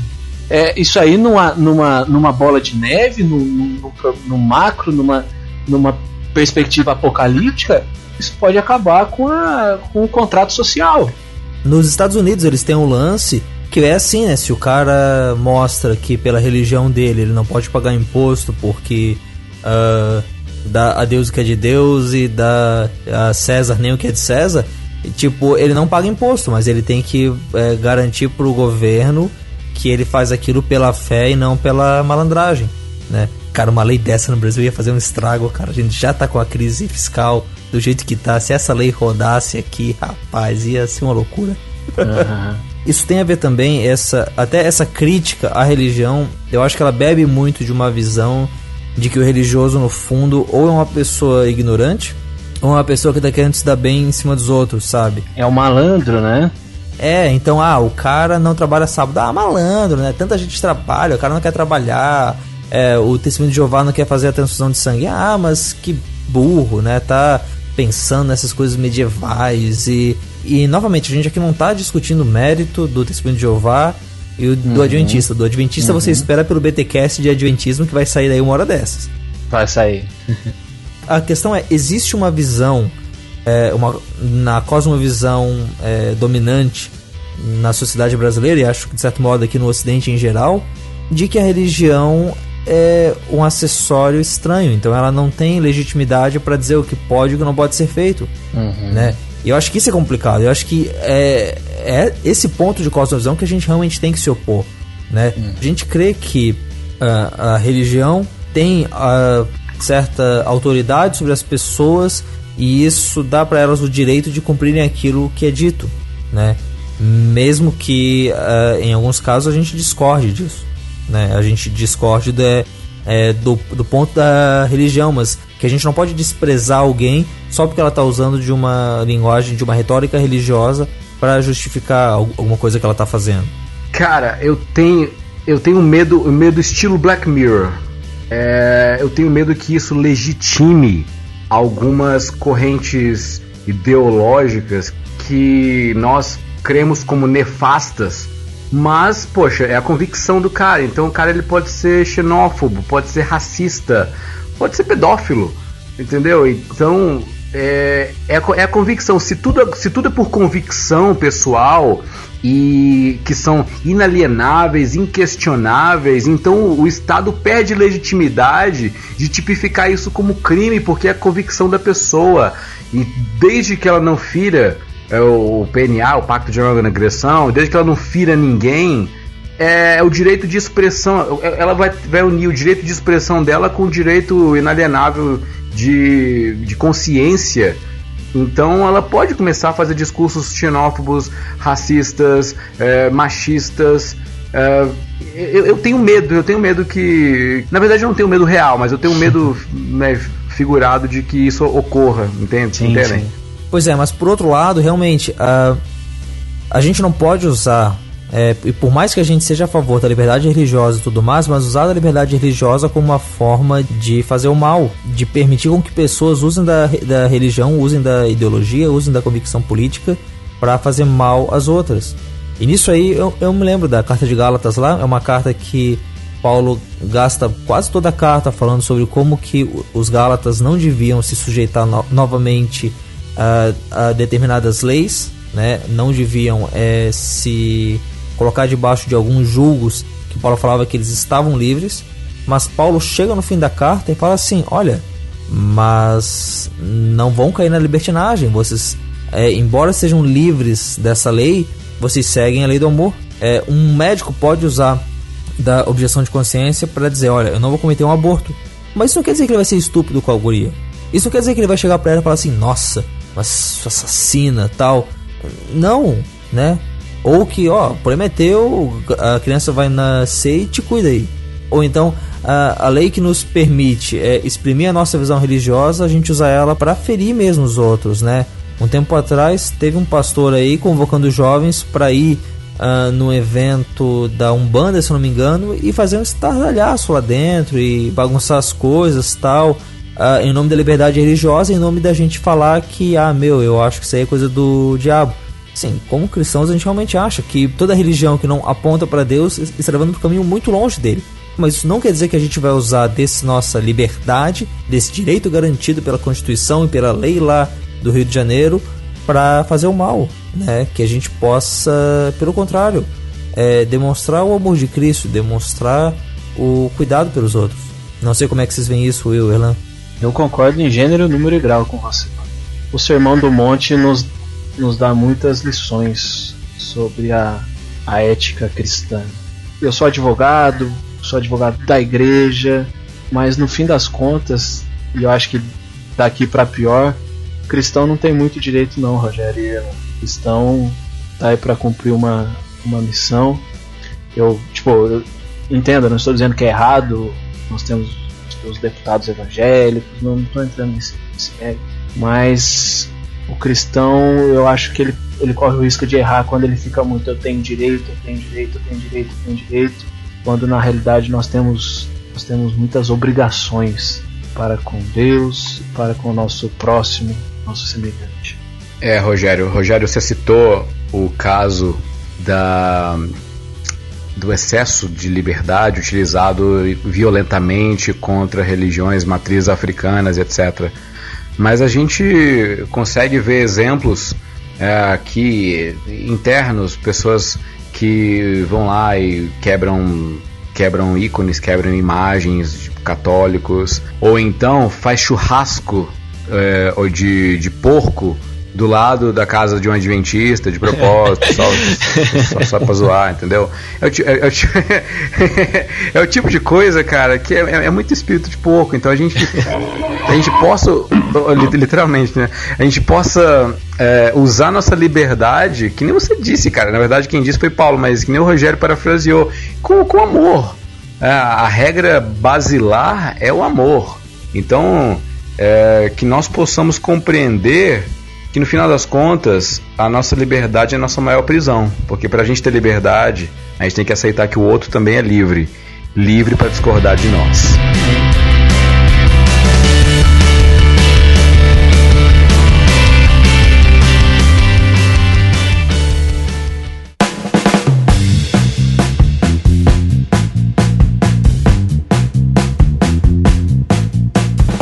Então, pessoal, esse foi mais um Fora do Éden, o nosso programa quinzenal de notícias aqui do site do Bibotalk. Eu temo que ele tenha ficado um pouco maior do que de costume. Mas quer saber? Tá vindo férias aí. Vocês vão ficar em casa, vocês não vão ter nada o que fazer, vão ficar olhando o feed com aquela ansiedade, se lembrando, poxa, não tem programa hoje. Cadê, né? Então pega esse programa mais longo, escuta ele duas vezes, escuta ele em duas partes, escuta do jeito que você quiser. Mas tem aí essas informações, tem aí essas notícias tentando explicar o mundo maluco em que a gente vive. Como falei ali antes, a gente agora vai entrar num recesso. Não é a partir de agora. Semana que vem ainda vai ter um arca, um arca diferente, um arca bem mais arcaico, certo? Mas depois desse arca, aí sim a gente entra numa pausa, a gente precisa, precisa de uma pausa tem que, opa, tem que. Opa, tem porque né? chega o verão. Até porque tu mora na praia, né? Tu mora na praia, né? Meu escritório é na praia, eu tô sempre o na O problema área. é que eu tenho aquela maldição de gente que mora na praia e não gosta de praia. Né? Então, é... é... tem Deus dá asa para quem não sabe voar. Exatamente, mesmo, exatamente. E Rogério, eu vou ter que te corrigir. Eu te elogiei no começo, vou te repreender publicamente agora. É assim, aqui a gente morde e assopra, né?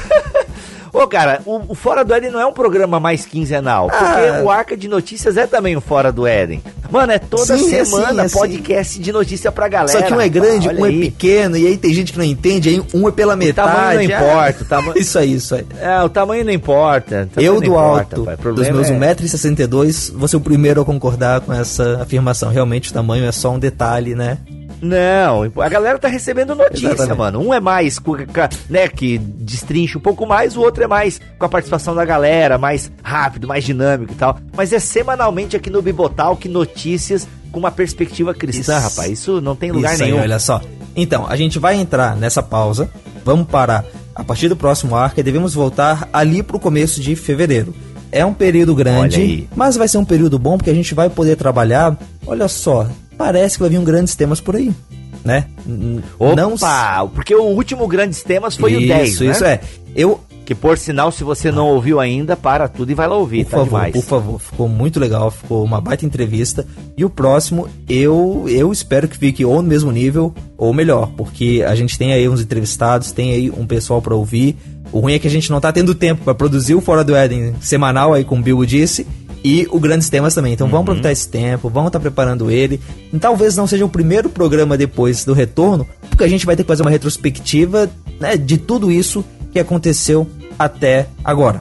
Né? A, a, gente vai ter no próximo programa uma retrospectiva desse ano e vai ter no começo do verão uma retrospectiva do verão para pegar todas aquelas coisas que aconteceram em janeiro, em dezembro e poder trazer para vocês aí. E a família Bibotal que vai dar uma pausa também, né, Rogério? O BTcast para agora no dia 20 de dezembro com o nosso especial de Natal e a gente vai voltar só no final de janeiro.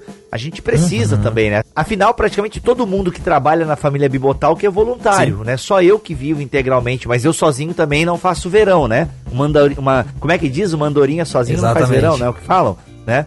Então eu paro junto com a galera porque a galera precisa respirar, a gente precisa também daquele descanso. E a minha sogra tem casa na praia e a minha esposa gosta de praia, então e como a gente é professor também, para, né, aquele sim, mês sim. de janeiro, vai lá, minha filha vai brincar, fazer o primeiro castelinho ah, dela, vai ser que demais. Que legal, cara, que legal. Então, cara, tem que dar uma parada. E é legal também, Rogério, sabe o quê? A galera consegue maratonar, porque tem muita gente atrasada sim, no BT Cash, atrasada no Fora do Éden, então consegue dar aquela alcançada também lá, sentadinho na praia, né? Ou o escritório num, num ritmo menos acelerado, consegue ouvir um podcast aí e fica tudo certo. Ou então pega mais fila aqui nos lugares que tem praia nesse verão e pode ouvir podcast com o carro parado, né? No meio do, do trânsito ali. São várias oportunidades para você ouvir podcast. Nossa. Isso é, isso é tenso. E podcast nessas horas é salvífico, oh, hein? Oh, olha, tem que ser. Pena que eu ando de moto e aí não posso ouvir podcast, mas pelo menos eu posso passar de moto do lado dos carros do pessoal que tá ouvindo podcast, né? Chego mais rápido Isso, serviço, olha aí. Tá? Agora deu aquela esnobada, hein? Nesse período, se você ficar com saudades da gente, quiser conversar, quiser mandar notícia, quiser preparar a gente, ajudar a gente com a pauta para essa retrospectiva lá do verão, ou tiver alguma notícia quente, alguma ideia para retrospectiva que vai sair daqui a 15 dias, tem três formas de você falar com a gente. A primeira delas é e-mail, fora do eden@bibotalk.com. Manda ali seu e-mail, manda ali sua ideia, a gente vai trocando ideia por ali. Também tem um grupo lá no Facebook. É meio parado como os grupos do Facebook ficaram depois que o WhatsApp e o Telegram chegaram por aí, mas é um meio de você falar com a gente também, colocar em notícia, discutir com os outros ouvintes e talvez a gente aproveitar alguma coisa aqui no programa. Agora, se você quer emoção, animação e gente falando adoidadamente, tem um grupo do Fora do Éden lá no Telegram. E é bem animado, hein? Às vezes fica mais animado que o grupo do Bibotalk. Então, tem um link para todos esses aqui embaixo. Você pode entrar. É, a gente não tem grupo no WhatsApp porque não é tão fácil assim manter o grupo e tal, adicionar o pessoal, mas tem o Telegram, dá para usar pelo celular e é bem legal, é bem interessante. Além disso, você também pode ajudar a gente orando. Orando aí para que a gente possa achar boas pautas, orando para que a gente possa achar uh, bons entrevistados, possa ter boas ideias de, e ver os temas que vão ajudar na reflexão da igreja sobre o mundo e orando também pela equipe do Fora do Éden, que você vai conhecer um pouco mais na retrospectiva daqui a duas semanas. E orar para que o Senhor esteja nos abençoando, esteja nos dando uh, disposição, energia e graça para poder tocar esse programa para frente. Mas é isso aí então, pessoal. Esse aqui foi o último Fora do Éden é, normal desse ano, o último Fora do Éden Uh, no... Algum foi normal, Rogério? Ah, teve alguns mais normais, teve então. alguns mais anormais, mas da semana que vem, que vai ser retrospectiva, vai ser mais diferente, um pouco mais solto e vai ser a nossa despedida para vocês desse ano aí que foi louco e partindo pro ano que vem para tentar cumprir o nosso primeiro ano de Fora do Éden. Vai ter que ter festa, vai ter que ter bolo, ah, vai ter que ter uma, uma boa loucura. E notícia, é, né? Bastante notícia, que no, notícia não falta, né? Saímos é do Éden, as notícias começaram a pipocar na nossa cara e não pararam até hoje. Mas é isso, pessoal. Bill, brigadão por ter vindo aqui fazer essa parte de estúdio comigo. É nós. Valeu, galera. E até ano que vem, estando junto aqui no Fora é isso aí, pessoal. Até a quinzena que vem, então. Aliás, até semana que vem com a arca arcaica, isso. essa arca diferente por aí. E até daqui a 15 dias com a retrospectiva desse ano. Vão lembrar de 2016 que, olha, esse ano foi louco. Abraço.